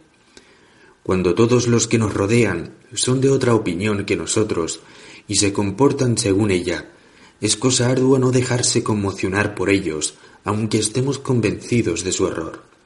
Porque lo existente, lo que se puede ver, por ser fácilmente abarcable con la mirada, actúa siempre con su plena fuerza, los pensamientos y razones, en cambio, requieren tiempo y tranquilidad para ser elaborados mentalmente, de modo que no los podemos tener presentes en cada momento. Para un rey fugitivo que viaja de incógnito, la secreta ceremonia de sumisión de su acompañante habitual debe ser un apoyo casi necesario para que no acabe dudando de sí mismo. Según lo que hemos dicho, el conocimiento intuitivo que nos importuna en todo momento y da a lo insignificante instantáneamente presente una importancia y significación desproporcionada.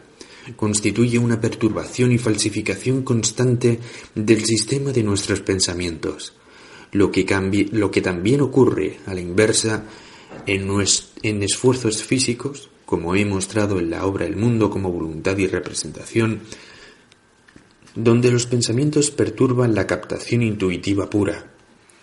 Regla número 27. Observar más a menudo a los que se encuentran peores que a los que parecen estar mejores en comparación con nosotros. Para nuestros verdaderos males no hay consuelo más eficaz que la observación de sufrimientos mucho más grandes de otros. Al lado, aquel que nos da el trato con los compañeros en la desgracia que se encuentran en la misma situación como nosotros. Regla número 28. Es un error compadecer la falta de alegría de la vejez y lamentar algunos que algunos placeres le son negados. Todo placer es relativo, a saber, no es más que la satisfacción, el saciar una necesidad. El hecho de que el placer queda suprimido cuando se elimina la necesidad es tan poco lamentable como el de que alguien no puede seguir comiendo después de levantarse de la mesa o que no puede seguir durmiendo después del descanso nocturno. Es mucho más correcto el juicio de Platón sobre la vejez por considerarla feliz en cuanto finalmente se calma la apetencia carnal por las mujeres. La comodidad y la seguridad son las necesidades principales de la vejez. Por eso los viejos aman sobre todo el dinero como sustituto de las fuerzas que les faltan, al lado de ello están los placeres de la comida que sustituyen los placeres del amor. En lugar del deseo de ver, viajar y aprender, lo ocupa el de enseñar y hablar. Pero es una suerte para el anciano si conserva el amor por el estudio, por la música e incluso por el teatro. Regla número 29. La frase de Epicuro la riqueza acorde con la naturaleza está delimitada y es fácil de conseguir, pero la de las vanas ambiciones se derrama al infinito. Entre los deseos unos son naturales y necesarios, otros naturales y no necesarios, otros no son naturales ni necesarios, sino que nacen de la vana opinión. Regla número 30. La actividad el emprender algo o incluso solo aprender algo es necesario para la felicidad del ser humano. Quiere poner en acción sus fuerzas y percibir de alguna manera el éxito de estas actividades. Tal vez porque esto le garantiza que sus fuerzas pueden cubrir sus necesidades. Por eso, durante largos viajes de recreo, uno se siente a veces muy infeliz. Esforzarse y luchar contra algo que se resiste es la necesidad más esencial de la naturaleza humana. La inmovilidad, que sería plenamente suficiente para el placer tranquilo, le resulta imposible.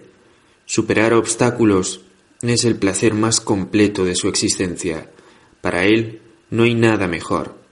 Los obstáculos pueden ser puramente de carácter material, como en el actuar y en el emprender cosas, o de carácter espiritual, como en el estudio y la investigación, la lucha con ellos y la victoria sobre ellos son los placeres completos de su vida.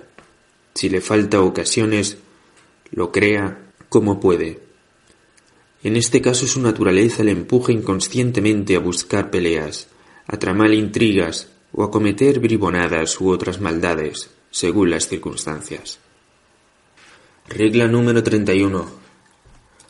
Para las ambiciones no hay que tomar como guía las imágenes de la fantasía, sino los conceptos. Generalmente ocurre lo contrario. Particularmente en la juventud, la meta de nuestra felicidad se fija en forma de algunas imágenes que a menudo vemos en la fantasía durante toda la vida o hasta su mitad, y que en realidad son fantasmas burlones, porque cuando las hemos alcanzado se desvanecen y vemos que no cumplen nada de lo que prometen. De esta clase son ciertas escenas aisladas de la vida hogareña, burguesa y campestre, imágenes del hogar, de los alrededores, etc. Cada loco con su tema. Entre estas cosas también hay que incluir la imagen de la amada. Esto es natural porque la intuición, por ser lo inmediato, también tiene un efecto más inmediato sobre nuestra voluntad que el concepto, la idea abstracta, que sólo nos proporciona lo general, no el detalle, y que sólo tiene una relación indirecta con la voluntad. Pero el concepto, por el contrario, cumple su palabra, siempre debe guiarnos y determinarnos. Ciertamente siempre necesitará aclaraciones y paráfrasis en forma de algunas imágenes. Regla número 32. Al menos nueve décimos de nuestra felicidad se basan únicamente en la salud, porque de ésta depende en primer lugar el buen humor. Donde está presente parece que las circunstancias externas desfavorables y hostiles se soportan mejor que las más felices cuando un estado enfermizo nos pone de mal humor o nos angustia.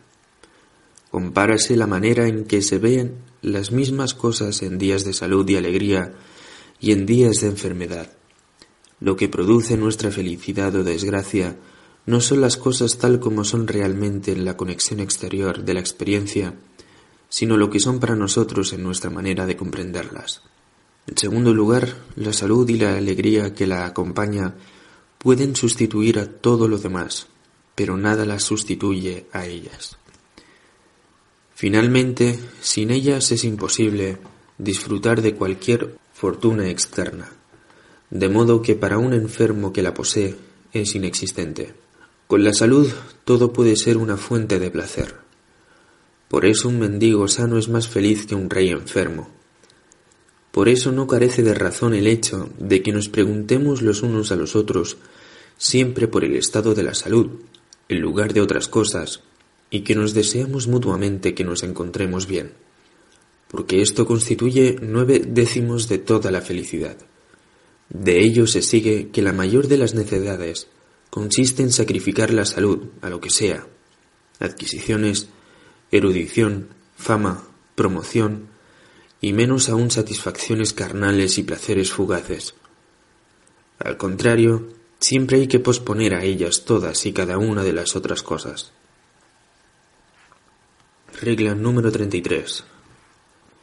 Debemos llegar a dominar la impresión de lo intuitivo y presente, que es desproporcionadamente fuerte frente a lo puramente pensado y sabido, no por su materia y contenido, que a menudo son muy insignificantes, sino por su forma, por prestarse a la intuición, por su inmediatez, con las que la impresión importuna el ánimo y altera su tranquilidad o incluso hace vacilarlo en sus propósitos. Algo agradable a lo que hemos renunciado después de reflexionar nos excita al verlo. Un juicio nos hiere aunque conocemos su incompetencia. Una ofensa nos enfurece aunque somos conscientes de su bajeza. La falsa apariencia de la presencia real de un peligro pesa más que diez buenas razones contra su existencia, etc. Las mujeres sucumben casi siempre ante esta impresión, y entre los hombres hay pocos que pueden valerse del contrapeso suficiente de la razón para no sufrir los efectos de impresiones. Cuando no podemos dominarlas del todo con el recurso a pensamientos puros, entonces lo mejor es neutralizar una impresión por medio de otra contraria, por ejemplo, la impresión de una ofensa, por medio de encuentros con aquellos que nos tienen en alta estima la impresión de un peligro que amenaza por medio de la observación real de lo que actúa en contra de él. Cuando todos los que nos rodean son de otra opinión que nosotros y se comportan según ella, es cosa ardua no dejarse conmocionar por ellos, aunque estemos convencidos de su error. Porque lo existente, lo que se puede ver, por ser fácilmente abarcable con la mirada, actúa siempre con su plena fuerza, los pensamientos y razones, en cambio, requieren tiempo y tranquilidad para ser elaborados mentalmente, de modo que no los podemos tener presentes en cada momento.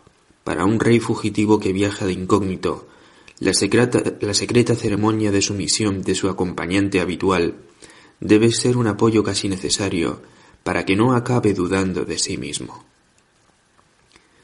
Según lo que hemos dicho, el conocimiento intuitivo, que nos importuna en todo momento y da a los insignificante instantáneamente presente una importancia y significación desproporcionadas, constituye una perturbación y falsificación constante del sistema de nuestros pensamientos.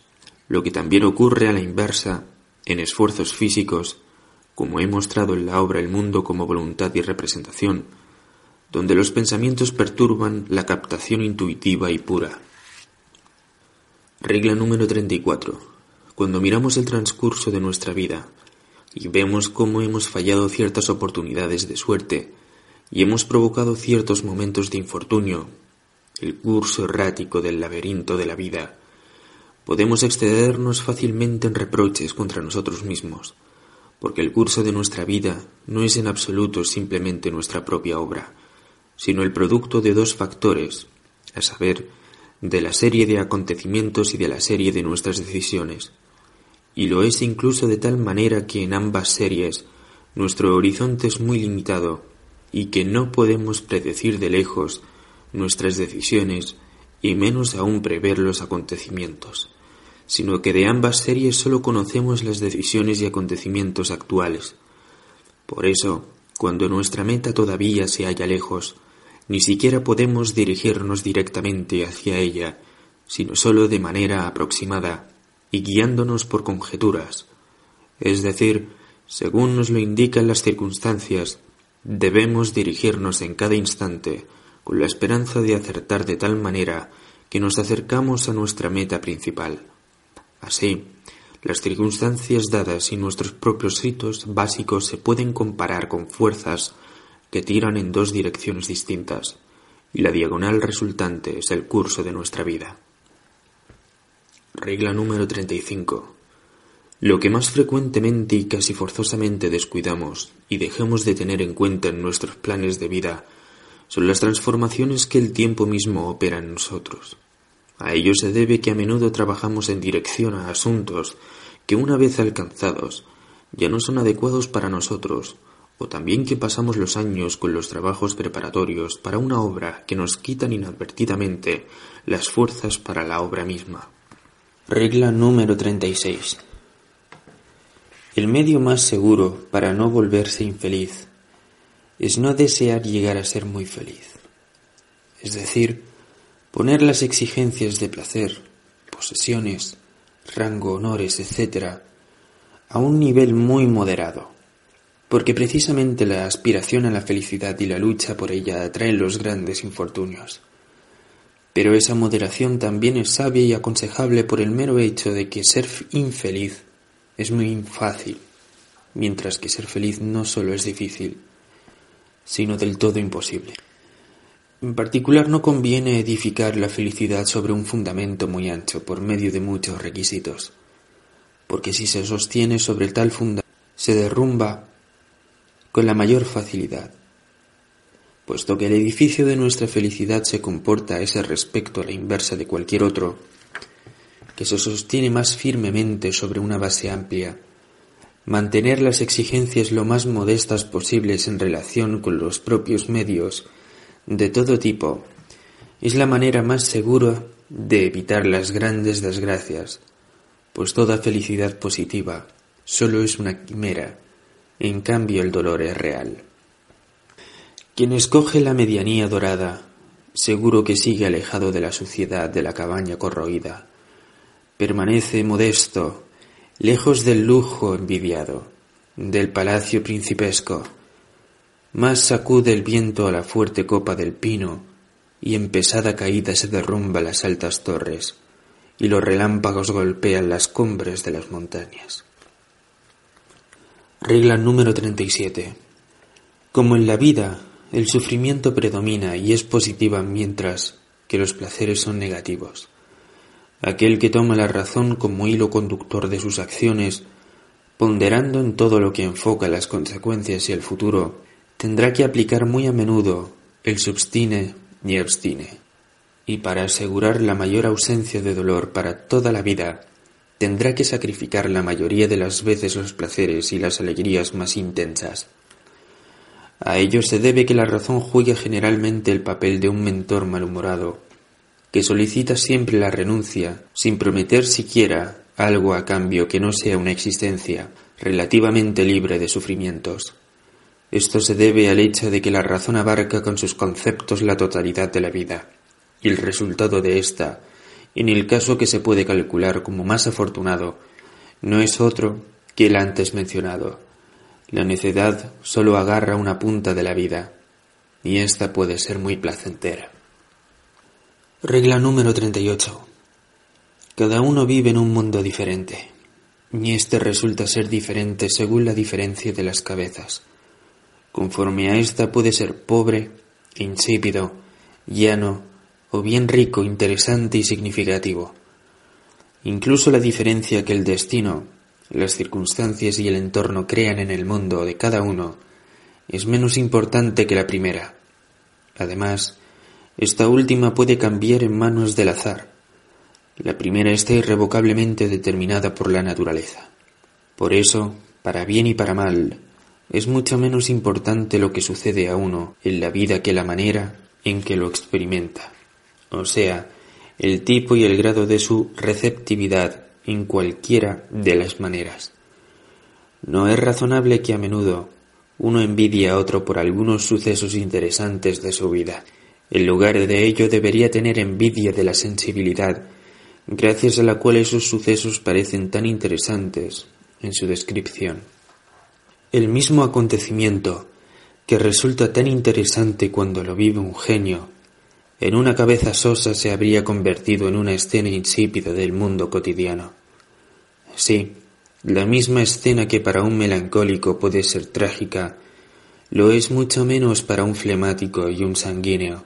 Por eso deberíamos aspirar menos a la posesión de bienes externos que la conservación de temperamento alegre y feliz y de una mente sana que en buena medida depende de la salud. Al principio de la eudemonía He dicho que lo que tenemos y lo que representamos son aspectos muy secundarios frente a lo que somos.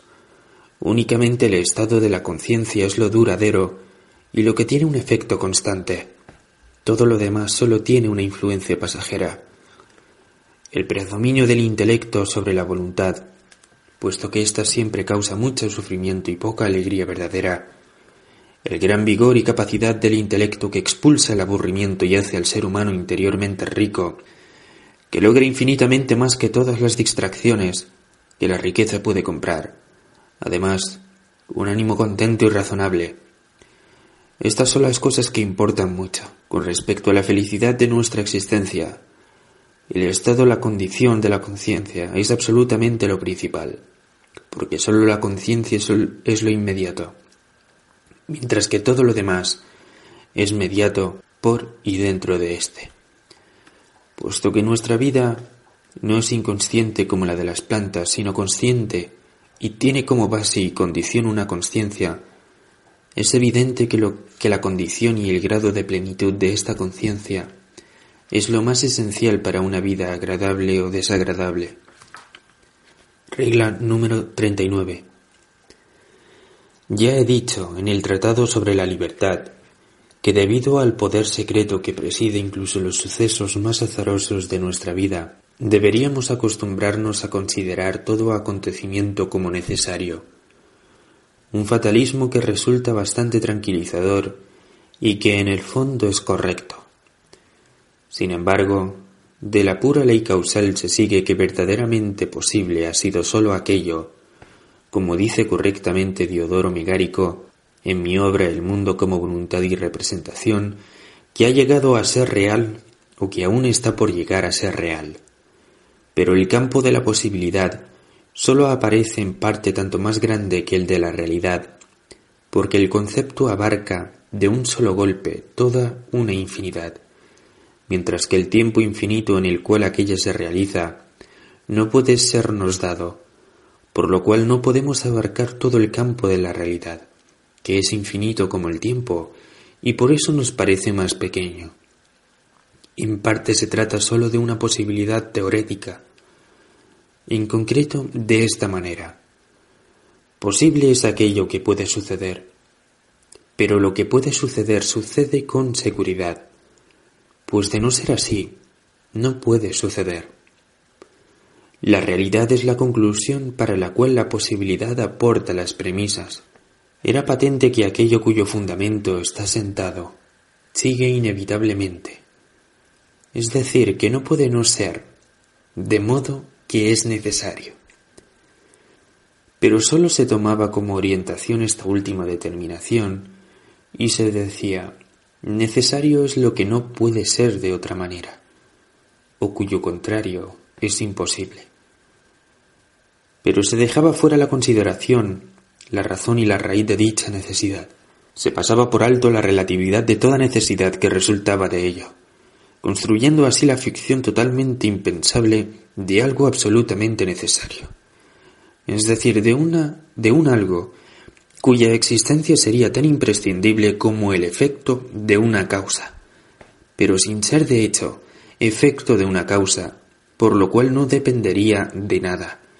Y esta frase adicional es una petición absurda, puesto que contradice la proposición de la causa.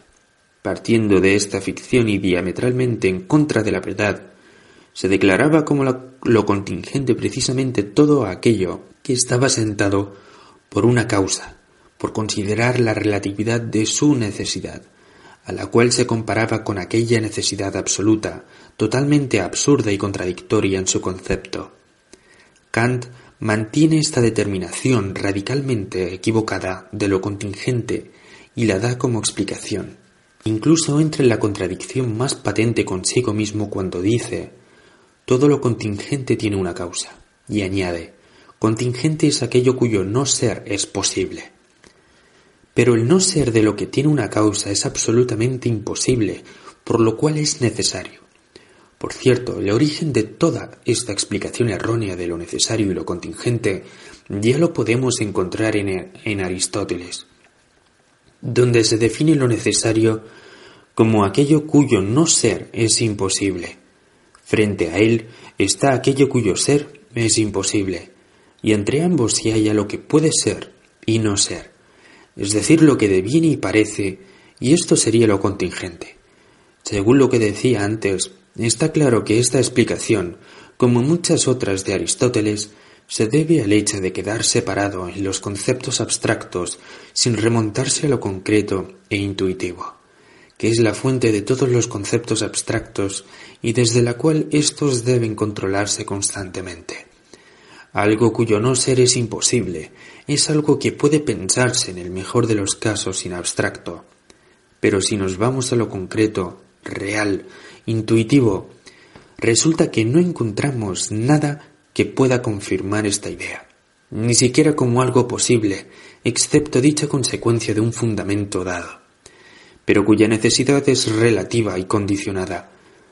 Aprovecho la ocasión para añadir algunas observaciones sobre los conceptos de la modalidad, puesto que toda necesidad se basa en la proposición del fundamento y por eso mismo es relativa.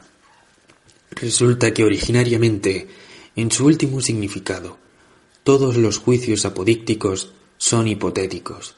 Solo se convierten en categóricos con la añadidura de una minor asertoria, o sea, en la proposición conclusiva. Si esta minor queda aún sin determinar y se expresa esta indeterminación, nos encontramos con un juicio problemático.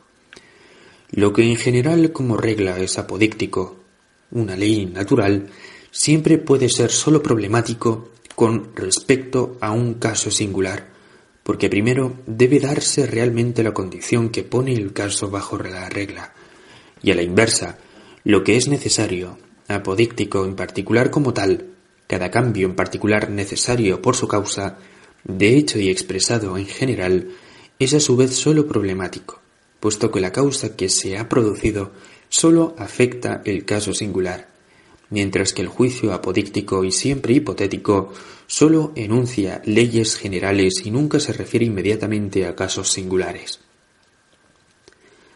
La razón de ello reside en el hecho de que lo posible sólo existe en el campo de la reflexión y para la razón, en cambio lo real en el campo de la intuición y para el entendimiento, lo necesario para ambos. De hecho, la diferencia entre necesario, real y posible solo existen en abstracto y conceptualmente. En el mundo real, en cambio, los tres coinciden en uno mismo, porque todos los acaecimientos se producen necesariamente, ya que acontecen por causas que a su vez tienen causas. de modo que todos los acaecimientos del mundo, tanto grandes como pequeños, son una concatenación estricta de lo que acaece necesariamente. Conforme a ello todo lo real es al mismo tiempo necesario y no hay diferencia entre realidad y necesidad en el mundo fáctico, ni tampoco entre realidad y posibilidad, porque lo no acaecido, es decir, lo no realmente devenido, no era posible, puesto que las causas sin las cuales no pudo acaecer en absoluto, tampoco acaecieron ellas mismas, ni pudieron acaecer en la gran concatenación de las causas, de modo que era algo imposible. En consecuencia, todo proceso es o necesario o bien imposible. Sin embargo, todo esto solo vale para el mundo real empírico, o sea, para el conjunto de las cosas singulares, de lo totalmente singular como tal. Si en cambio miramos desde la razón las cosas en general, concibiéndolas sin abstracto, entonces la necesidad, la realidad y la posibilidad vuelven a separarse. Reconocemos como posible en general todo lo que corresponde a las leyes a priori que pertenecen a nuestro intelecto, o sea, lo que conforme a las leyes empíricas de la naturaleza es posible en este mundo, aunque nunca ha llegado a ser real, de modo que distinguimos claramente lo posible de lo real, aunque lo real en sí mismo también es siempre necesario. Solo lo concibe como tal quien conoce su causa. Aparte de esta, es y se llama lo contingente. Esta observación también nos brinda la llave para aquella contentio disputa sobre la posibilidad entre el megárico Diodoro y el estoico Crisipo, a la que Cicerón expone en el libro de Fato. Diodoro dice, sólo lo que llega a ser real ha sido posible, y todo lo real también es necesario.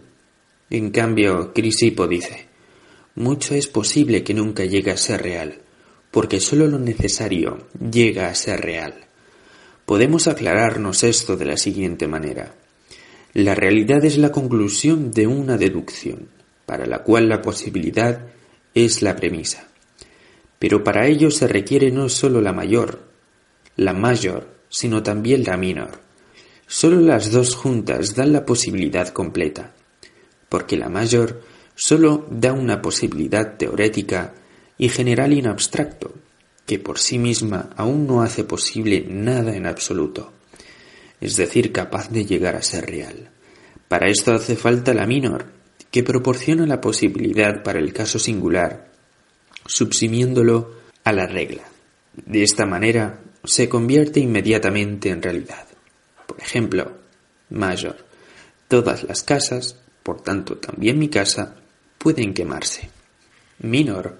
Mi casa se incendia Conclusión. Mi casa se quema. Toda proposición general, o sea, toda mayor, determina con respecto a la realidad las cosas sólo bajo una premisa y por tanto hipotéticamente. Por ejemplo, el poder quemarse tiene como premisa el incendiarse. Esta premisa se introduce en la menor. La mayor, por así decirlo, carga el cañón pero sólo cuando la minor acerca la micha se produce el disparo de la conclusión.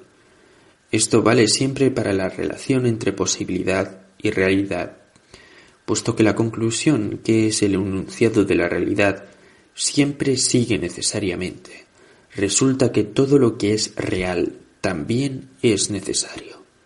Esto también se entiende por el hecho de que ser necesario solo quiere decir ser consecuencia de una razón dada.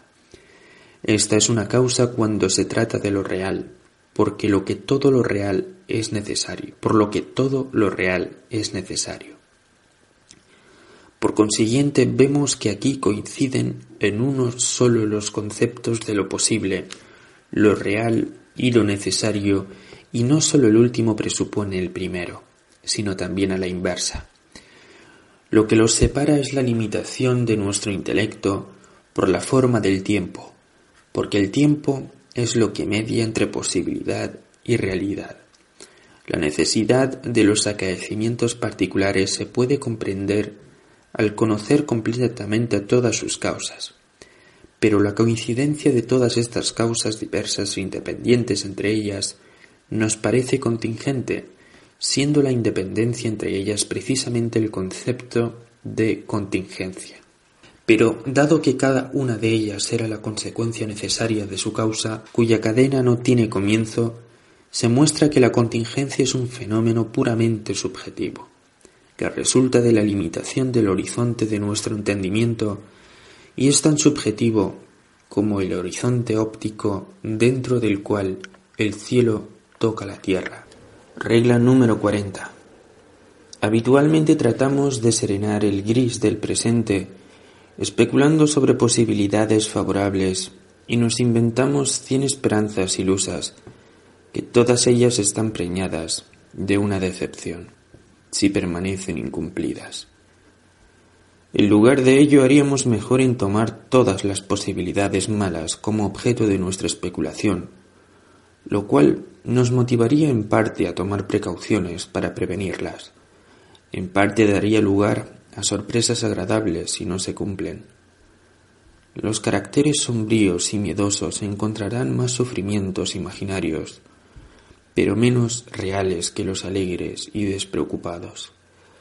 Porque quien lo ve todo negro y siempre teme lo peor, no se habrá equivocado tantas veces en el cálculo como aquel que siempre atribuye a las cosas bellos colores y perspectivas alegres. Regla número 41. Cuando se ha producido algo malo, no permitirse siquiera el pensamiento de que pudiera haber sido de otra manera, que pudiera ser diferente. Fatalismo, ya hemos hablado de él. Es bueno de manera inmediata, pero no de manera indirecta. Regla número 42. Una de las insensateces mayores y más frecuentes es hacer amplios preparativos para la vida, no importa de qué tipo sean. En relación con ellos también se calcula al principio la plena duración de una vida humana a la que, sin embargo, solo muy pocos alcanzan. Pero además, aunque vivieran tanto tiempo, es demasiado corta para los planes, porque su realización siempre requiere mucho más tiempo de lo que se suponía. Por añadidura, como todos los asuntos humanos, están expuestos al fracaso y a los obstáculos a tal punto que raras veces se los puede llevar a término. Y si finalmente se ha logrado todo, no se ha tenido en cuenta que el ser humano mismo cambia con los años y que no conserva las mismas capacidades para los esfuerzos ni para disfrutar. El propósito que uno ha perseguido trabajando toda su vida le resulta imposible disfrutarlo en la vejez. No es capaz de llenar la posición alcanzada con tantos esfuerzos. Es decir, las cosas llegan demasiado tarde para él. O a la inversa, él llega demasiado tarde a las cosas, si había querido lograr y realizar algo relevante, porque el gusto de la época ha cambiado. La nueva generación no se interesa por ello otros se han anticipado por caminos más cortos. ¿Por qué esfuerzas a tu espíritu demasiado débil para planes eternos? El motivo de esta frecuente equivocación es el natural engaño según el cual la vida, vista desde su comienzo, parece infinita, o cuando se mira atrás desde el final del camino, parece extremadamente breve. Sin duda, este engaño tiene su lado bueno, porque sin él difícilmente se llegaría a hacer jamás algo grande. Regla número 43. Aquel que fue ricamente dotado por la naturaleza, aquí la expresión es adecuada en su sentido más propio, no necesita obtener del exterior nada más que la libertad del ocio para poder disfrutar de su riqueza interior. Si solo consigue este ocio en el fondo es el más feliz. Y esto es tan cierto como el hecho de que el yo nos es infinitamente más próximo que el no yo. Todo lo exterior es y sigue siendo no yo. Únicamente lo interior, la conciencia y su estado son el yo y sólo en él se halla nuestro bienestar y malestar. Al margen, estos conceptos de yo y no yo son demasiado imprecisos para la metafísica, porque el yo no es algo simple, sin embargo para la eudemonología son suficientes. Regla número 44. La verdad principal de la eudemonología sigue siendo que, es que importa mucho menos lo que se tiene o representa de lo que es. La mayor fortuna es la personalidad. En todo y con todo, en realidad, uno disfruta solo de sí mismo. Si el yo mismo no vale mucho, entonces todos los placeres son como vinos deliciosos en una boca con un regusto a hiel. Como los grandes enemigos de la felicidad humana. Son dos, el dolor y el aburrimiento. La naturaleza también dio a los seres humanos una protección contra ambos, contra el dolor, que mucho más frecuente es espiritual que físico, la alegría, y contra el aburrimiento, el espíritu.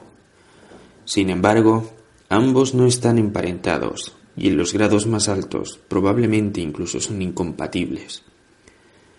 El genio es pariente de la melancolía. Aristóteles dice que todos los hombres geniales son melancólicos y los ánimos muy alegres solo tienen capacidades espirituales superficiales.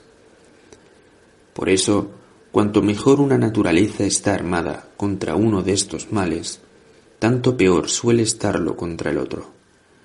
Ninguna vida puede permanecer del todo libre de aburrimiento y dolor. Ahora bien, significa un favor especial del destino cuando un ser humano se ve principalmente expuesto a aquel de los dos males contra el que la naturaleza le ha armado mejor. O sea, si manda mucho dolor allí donde hay mucha alegría para soportarlo, y mucho ocio libre allí donde hay mucho espíritu, pero no a la inversa, porque el espíritu hace sentir el dolor de manera doble y múltiple, y para una mente alegre, alegre sin espíritu, la soledad y el ocio sin ocupación son del todo insoportables. Regla número 45. De mal genio es aquel que ante oportunidades iguales a favor y en contra de él, no se alegra cuando el resultado le es favorable, pero que se enoja cuando le es desfavorable. De buen genio, alegre, es aquel que se alegra de un buen resultado y no se enoja cuando es desfavorable. La sensibilidad para impresiones agradables y desagradables es muy diversa en diferentes personas. Lo que a uno casi le desespera, a otro solo le da risa. La naturaleza produjo gente rara en su tiempo, algunos que siempre miran con ojos contentos y se ríen, como los loros de un gaitero, y otros tienen un aire tan agrio que no muestran los dientes en una sonrisa, aunque Néstor mismo jurase que la broma es para reírse. Shakespeare, el mercader de Venecia. Platón designa esta diferencia con las palabras. Cuanto mayor es la sensibilidad para impresiones desagradables, tanto menor suele ser la que responde a las agradables y viceversa. La razón de esta diferencia parece ser la mayor o menor tensión de los nervios y el estado del aparato digestivo. La gran sensibilidad para todas las impresiones desagradables cuando los desarreglos corporales, la mayoría de las veces radicados en el sistema nervioso digestivo, dan lugar a un grado muy alto de malestar, entonces el menor disgusto puede ser motivo para el suicidio. En el grado más alto de malestar incluso ni siquiera ha de producirse un accidente especial, sino que por el mero desagrado constante, cansancio de la vida, se realiza el suicidio con una premeditación tan fría y una determinación tan firme que el enfermo al que generalmente ya se vigila está siempre a punto y aprovecha el primer momento sin vigilancia para precipitarse sin vacilar o luchar hacia el único alivio natural. Este suicidio que resulta es patológico y como tal perturbación del alma. Lo describe Esquirol detalladamente. Pero la magnitud de una desgracia puede llevar incluso a la persona más sana al suicidio. La diferencia solo consiste en la diferente magnitud del motivo y es relativa porque tienen infinitas graduaciones diversas. Cuanto menor es el infortunio que se convierte en motivo, mayor tiene que ser y tanto más patológico es el caso. Y cuanto mayor es el infortunio, tanto más sano es la persona. Dejando de lado los estados transitorios y medios, hay por tanto dos tipos de suicidio, el del enfermo y el del sano por desgracia. Debido a la gran diferencia entre estos dos, no hay ningún accidente lo bastante pequeño para no convertirse en motivo de suicidio y ninguno tan grande que tenga que ser un tal motivo para cualquier persona. A partir de la gravedad y la realidad de la desgracia, hay que juzgar el grado de salud del suicida. Si se quiere suponer que una persona perfectamente sana debería ser que ninguna desgracia pueda anular sus ganas de vivir. Entonces es correcto decir que todos los suicidas son enfermos mentales, pero en realidad físicamente enfermos. Pero ¿quién es totalmente sano? En ambas formas de suicidio el asunto es finalmente el mismo. El sufrimiento insoportable supera las naturales ganas de vivir pero así como hacen falta mil onzas para quebrar una tabla gruesa, mientras que una delgada quiebra con una onza, la misma relación hay entre el motivo y la susceptibilidad. Y a fin de cuentas es como los accidentes puramente físicos. Un leve resfriado mata a un enfermo, pero hay resfriados de los que muere incluso el más sano. No cabe duda de que el sano, cuando toma esta decisión, ha de luchar mucho durante, duramente que el enfermo mental, a quien en el grado más extremo la decisión no le cuesta casi nada. En cambio, éste ha pasado ya anteriormente un largo periodo de sufrimiento hasta llegar a un ánimo tan bajo. Lo que siempre facilita las cosas es que los sufrimientos espirituales nos hacen insensibles para los corporales, lo mismo como a la inversa. La transmisión hereditaria de la disposición al suicidio demuestra que la parte subjetiva de la determinación parece ser la más fuerte. Regla número 46. Aristóteles define la vida filosófica como la más feliz. Regla número 47. Entre lo que uno tiene están principalmente los amigos, pero esta posesión tiene la particularidad de que el poseedor tiene que ser en la misma medida propiedad del otro. En un libro de huéspedes del siglo XVII que pertenecía a los reyes de Sajonia y se encuentra en el castillo de casa Moritzburg, apuntado por algún noble de entonces, Amour véritable, amitié durable, et tout le reste au diable. Regla número 48. Sobre la felicidad en general vale la pena leer y es bonito Aristóteles. La felicidad pertenece a los que se bastan a sí mismos. La felicidad no es cosa fácil. Es muy difícil encontrarla dentro de nosotros mismos e imposible encontrarla en otra parte. Regla número 49. La definición de una existencia feliz sería una existencia tal que, vista objetivamente, o porque aquí importa un juicio subjetivo, según una reflexión fría y madura, sería decididamente preferible al no ser. Del concepto de una tal existencia se sigue que la queremos por ella misma, pero no solamente por el miedo a la muerte, y de ello se sigue, a su vez, que quisiéramos que fuera de duración infinita. Si la vida humana se adecua o puede adecuarse al concepto de una tal existencia es una pregunta que, como se sabe, mi filosofía niega. La eudemonología, en cambio, presupone sin más su afirmación. Regla número 50. Toda realidad, es decir, todo presente colmado, consiste en dos mitades, el objeto y el sujeto en una combinación tan necesaria y esencial como la del oxígeno y del nitrógeno en el agua, y del hidrógeno en el agua. Si la mitad objetiva es absolutamente igual, pero la subjetiva diferente, o a la inversa, la realidad o el presente ya no es el mismo. La mitad objetiva, por muy buena que sea, solo da una realidad y un presente malos si la mitad subjetiva es tosca y mala, como un hermoso paisaje cuando hace mal tiempo o cuando se capta en una cámara oscura, mala, sobre una placa mal aislada, alisada. La mitad objetiva se encuentra en manos del destino y es variable. La mitad subjetiva somos nosotros mismos, y ésta es esencialmente invariable.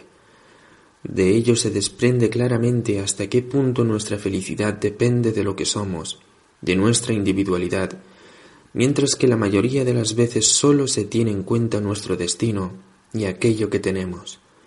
El destino puede mejorar, y la persona moderada no le pide mucho, pero un necio no deja de ser un necio y un zoquete grosero será eternamente un zoquete grosero, aunque en el paraíso estuviera rodeado de huríes.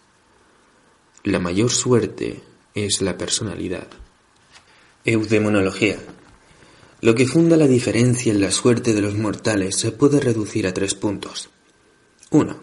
Lo que uno es, es decir, la personalidad en el sentido más lato, donde se incluyen salud, vigor, belleza, carácter, moral, espíritu y formación del espíritu. 2. Lo que uno tiene, es decir, sus bienes materiales y posesiones. 3 lo que uno representa. Esto se constituye de la opinión que otros tienen de uno, del rango y de la reputación. En el número uno se basa la diferencia entre los seres humanos que disponen la naturaleza y de ello se desprende, ya que será mucho más esencial y radical que las diferencias producidas por las instituciones humanas mencionadas en los números 2 y 3. Sin duda alguna, el primer punto es con mucho el más esencial para la felicidad o desgracia, porque lo verdaderamente principal, la auténtica existencia del ser humano, es a todas luces lo que propiamente sucede en su interior, su bienestar interior, que es el resultado de su sentir, querer y pensar. En un mismo entorno, cada uno vive en un mundo diferente, microcosmos, los mismos procesos exteriores afectan a cada uno de manera diversa, y la diferencia que únicamente surge por medio de esta constitución interior es mucho mayor que aquella que las circunstancias exteriores imponen entre las diversas personas. De manera inmediata cada uno se enfrenta solo a sus representaciones, sentimientos, manifestaciones de la voluntad, las cosas externas solo tienen una influencia en la medida en que son originadas por aquellas, pero solo en aquellas vive realmente. Son las que hacen su vida feliz o infeliz.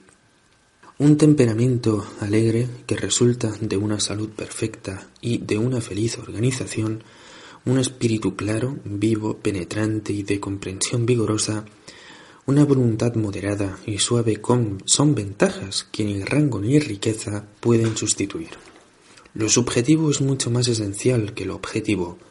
Constituye nueve décimos con respecto al placer. Esto es válido desde el proverbio el hambre es el mejor cocinero hasta el nivel del genio o del santo. Al anciano le deja indiferente la muchacha que para el joven es el sumum bonum. Puesto que todo lo que existe y sucede para el ser humano solo existe inmediatamente en su conciencia y sucede en esta, al parecer lo más esencial es la consistencia de la conciencia misma, y esta misma importa mucho más las configuraciones que se producen en ella. Todos los lujos y placeres representados en la conciencia apagada de un necio son pobres frente a la conciencia de Cervantes cuando escribió el Don Quijote en una cárcel incómoda. Lo que uno tiene por sí mismo, lo que le acompaña en la soledad sin que nadie se lo pueda dar o quitar, esto es mucho más importante que todo lo que posee o lo que es a los ojos de otros. Una persona llena de espíritu se entretiene a la perfección en la soledad más absoluta con sus propios pensamientos y fantasías, mientras que una persona con el espíritu romo siente aburrimiento a pesar de constantes distracciones de teatro, fiestas y excursiones. Un carácter bueno, moderado y suave puede estar contento con circunstancias muy modestas. En cambio, un carácter malo, ávido, envidioso, no lo está por muy rico que sea. Goethe dice con razón en el diván, la mayor suerte es la personalidad. Desde fuera se puede influir mucho menos en las personas de lo que se cree. ¿Cuántos placeres no resultan totalmente superfluos e incluso molestos e importunos a quien disfruta siempre del placer de una individualidad extraordinaria? Si lo subjetivo, la sin, si lo subjetivo, la personalidad son, como vimos, lo más importante. Lo peor es, por otro lado, que la parte subjetiva no está en nuestro poder, sino que está invariablemente determinada para toda la vida, mientras que el tener y lo que representamos, los otros dos aspectos principales, posiblemente son alcanzables a cualquiera. Lo único que está en nuestro poder con respecto a la personalidad es que la aprovechemos de la manera más ventajosa posible, es decir, que le demos aquel tipo de formación que mejor le conviene y que evitemos cualquier otra que nos pongamos en el lugar, estado, dedicación, etc., que correspondan a esa personalidad y segundo, que conservemos la posibilidad de disfrutar de ella. Esto requiere el conocimiento de sí mismo, de ello surge el carácter adquirido sobre el que hablo en la otra obra, el mundo como voluntad y representación. Según esto, se gana mucho más si se emplean las propias fuerzas para la formación de la personalidad y no para la adquisición de bienes de fortuna. Solo que no debe descuidarse este último empeño hasta tal extremo que lleve a la pobreza. Además, la formación de la individualidad debe ser apropiada. Muchos conocimientos vuelven aún más tonta, inservible e insufrible a una persona limitada y corriente, en cambio, la mente extraordinaria solo llega a disfrutar su individualidad por medio de la adquisición de los conocimientos que le son adecuados. Muchos ricos son infelices porque carecen de conocimientos, y sin embargo, por regla general, todos están más empeñados en adquirir bienes que en formarse, cuando resulta que lo que uno es, de hecho, contribuye más a la felicidad que lo que uno tiene. La personalidad acompaña a uno a doquier y en cualquier momento. Su valor es absoluto y no relativo como los otros dos componentes. Incluso ofrece al aprecio del propio valor tan esencial para nuestra felicidad. Un alimento mucho más sólido que el tercer componente. A diferencia del segundo y del tercer componente, no está sometida a la suerte, es decir, al azar, de modo que no se le puede quitar a nadie como a la inversa tampoco se puede adquirir. Solo el tiempo, la edad, la disminuyen, aunque con excepción del carácter moral, todo lo demás está sometido a ellos. Este es el único punto en que los componentes 2 y 3 tienen una ventaja. Pero en la medida en que la vejez disminuye las capacidades mentales, también disminuyen las pasiones que causan tormentos. Los números 2 y 3 tienen algunos efectos recíprocos. Si tienes, vales algo, y a la inversa, la opinión de otros puede proporcionarlos posesiones. Solo los necios preferirán tener un rango en lugar de posesiones. El valor de las posesiones está tan generalmente reconocido en nuestros días que no necesitan recomendaciones. En comparación con ellas, el número 3 es de índole muy etérea. En el fondo es la opinión de otros. Su valor inmediato es problemático, pues se basa en nuestra vanidad.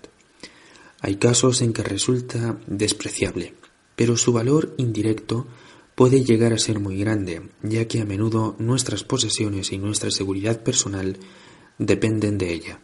Hay que distinguir ambas cosas. Lo que uno representa, es decir, la opinión de los demás sobre nosotros, no parece, ya a primera vista, algo esencial para nuestra felicidad. Por eso se llama vanidad, vanitas. No obstante, es propio a la naturaleza humana otorgarle un gran valor. Resulta casi inexplicable cuánta alegría sienten todas las personas siempre que perciben señales de la opinión favorable de otros que halaga de alguna manera su vanidad. A menudo las señales de aplauso de los demás pueden consolar a alguien de una desgracia real o de la falta de los bienes del primer y segundo tipo. Y a la inversa, es sorprendente hasta qué extremo las personas se sienten ofendidas por cualquier herida de su vanidad, cualquier degradación o menosprecio. Esta es la base del sentimiento de honor, y esta propiedad puede ser muy útil para la buena conducta como sucedáneo de la moral. Sin embargo, una persona inteligente debe moderar en lo posible este sentimiento, lo mismo cuando se siente halagada como cuando se siente herida, pues hay una relación entre ambos sentimientos. De otro modo, sigue sometida a la triste esclavitud de la opinión ajena. Tan insignificante, tan pequeño es lo que oprime o eleva a un ánimo ambicioso. Cualquiera debe aspirar a una buena reputación, es decir, a tener un buen nombre, a un rango alto solo aquellos que sirven al Estado. A la fama en un sentido más elevado solo pueden aspirar muy pocos.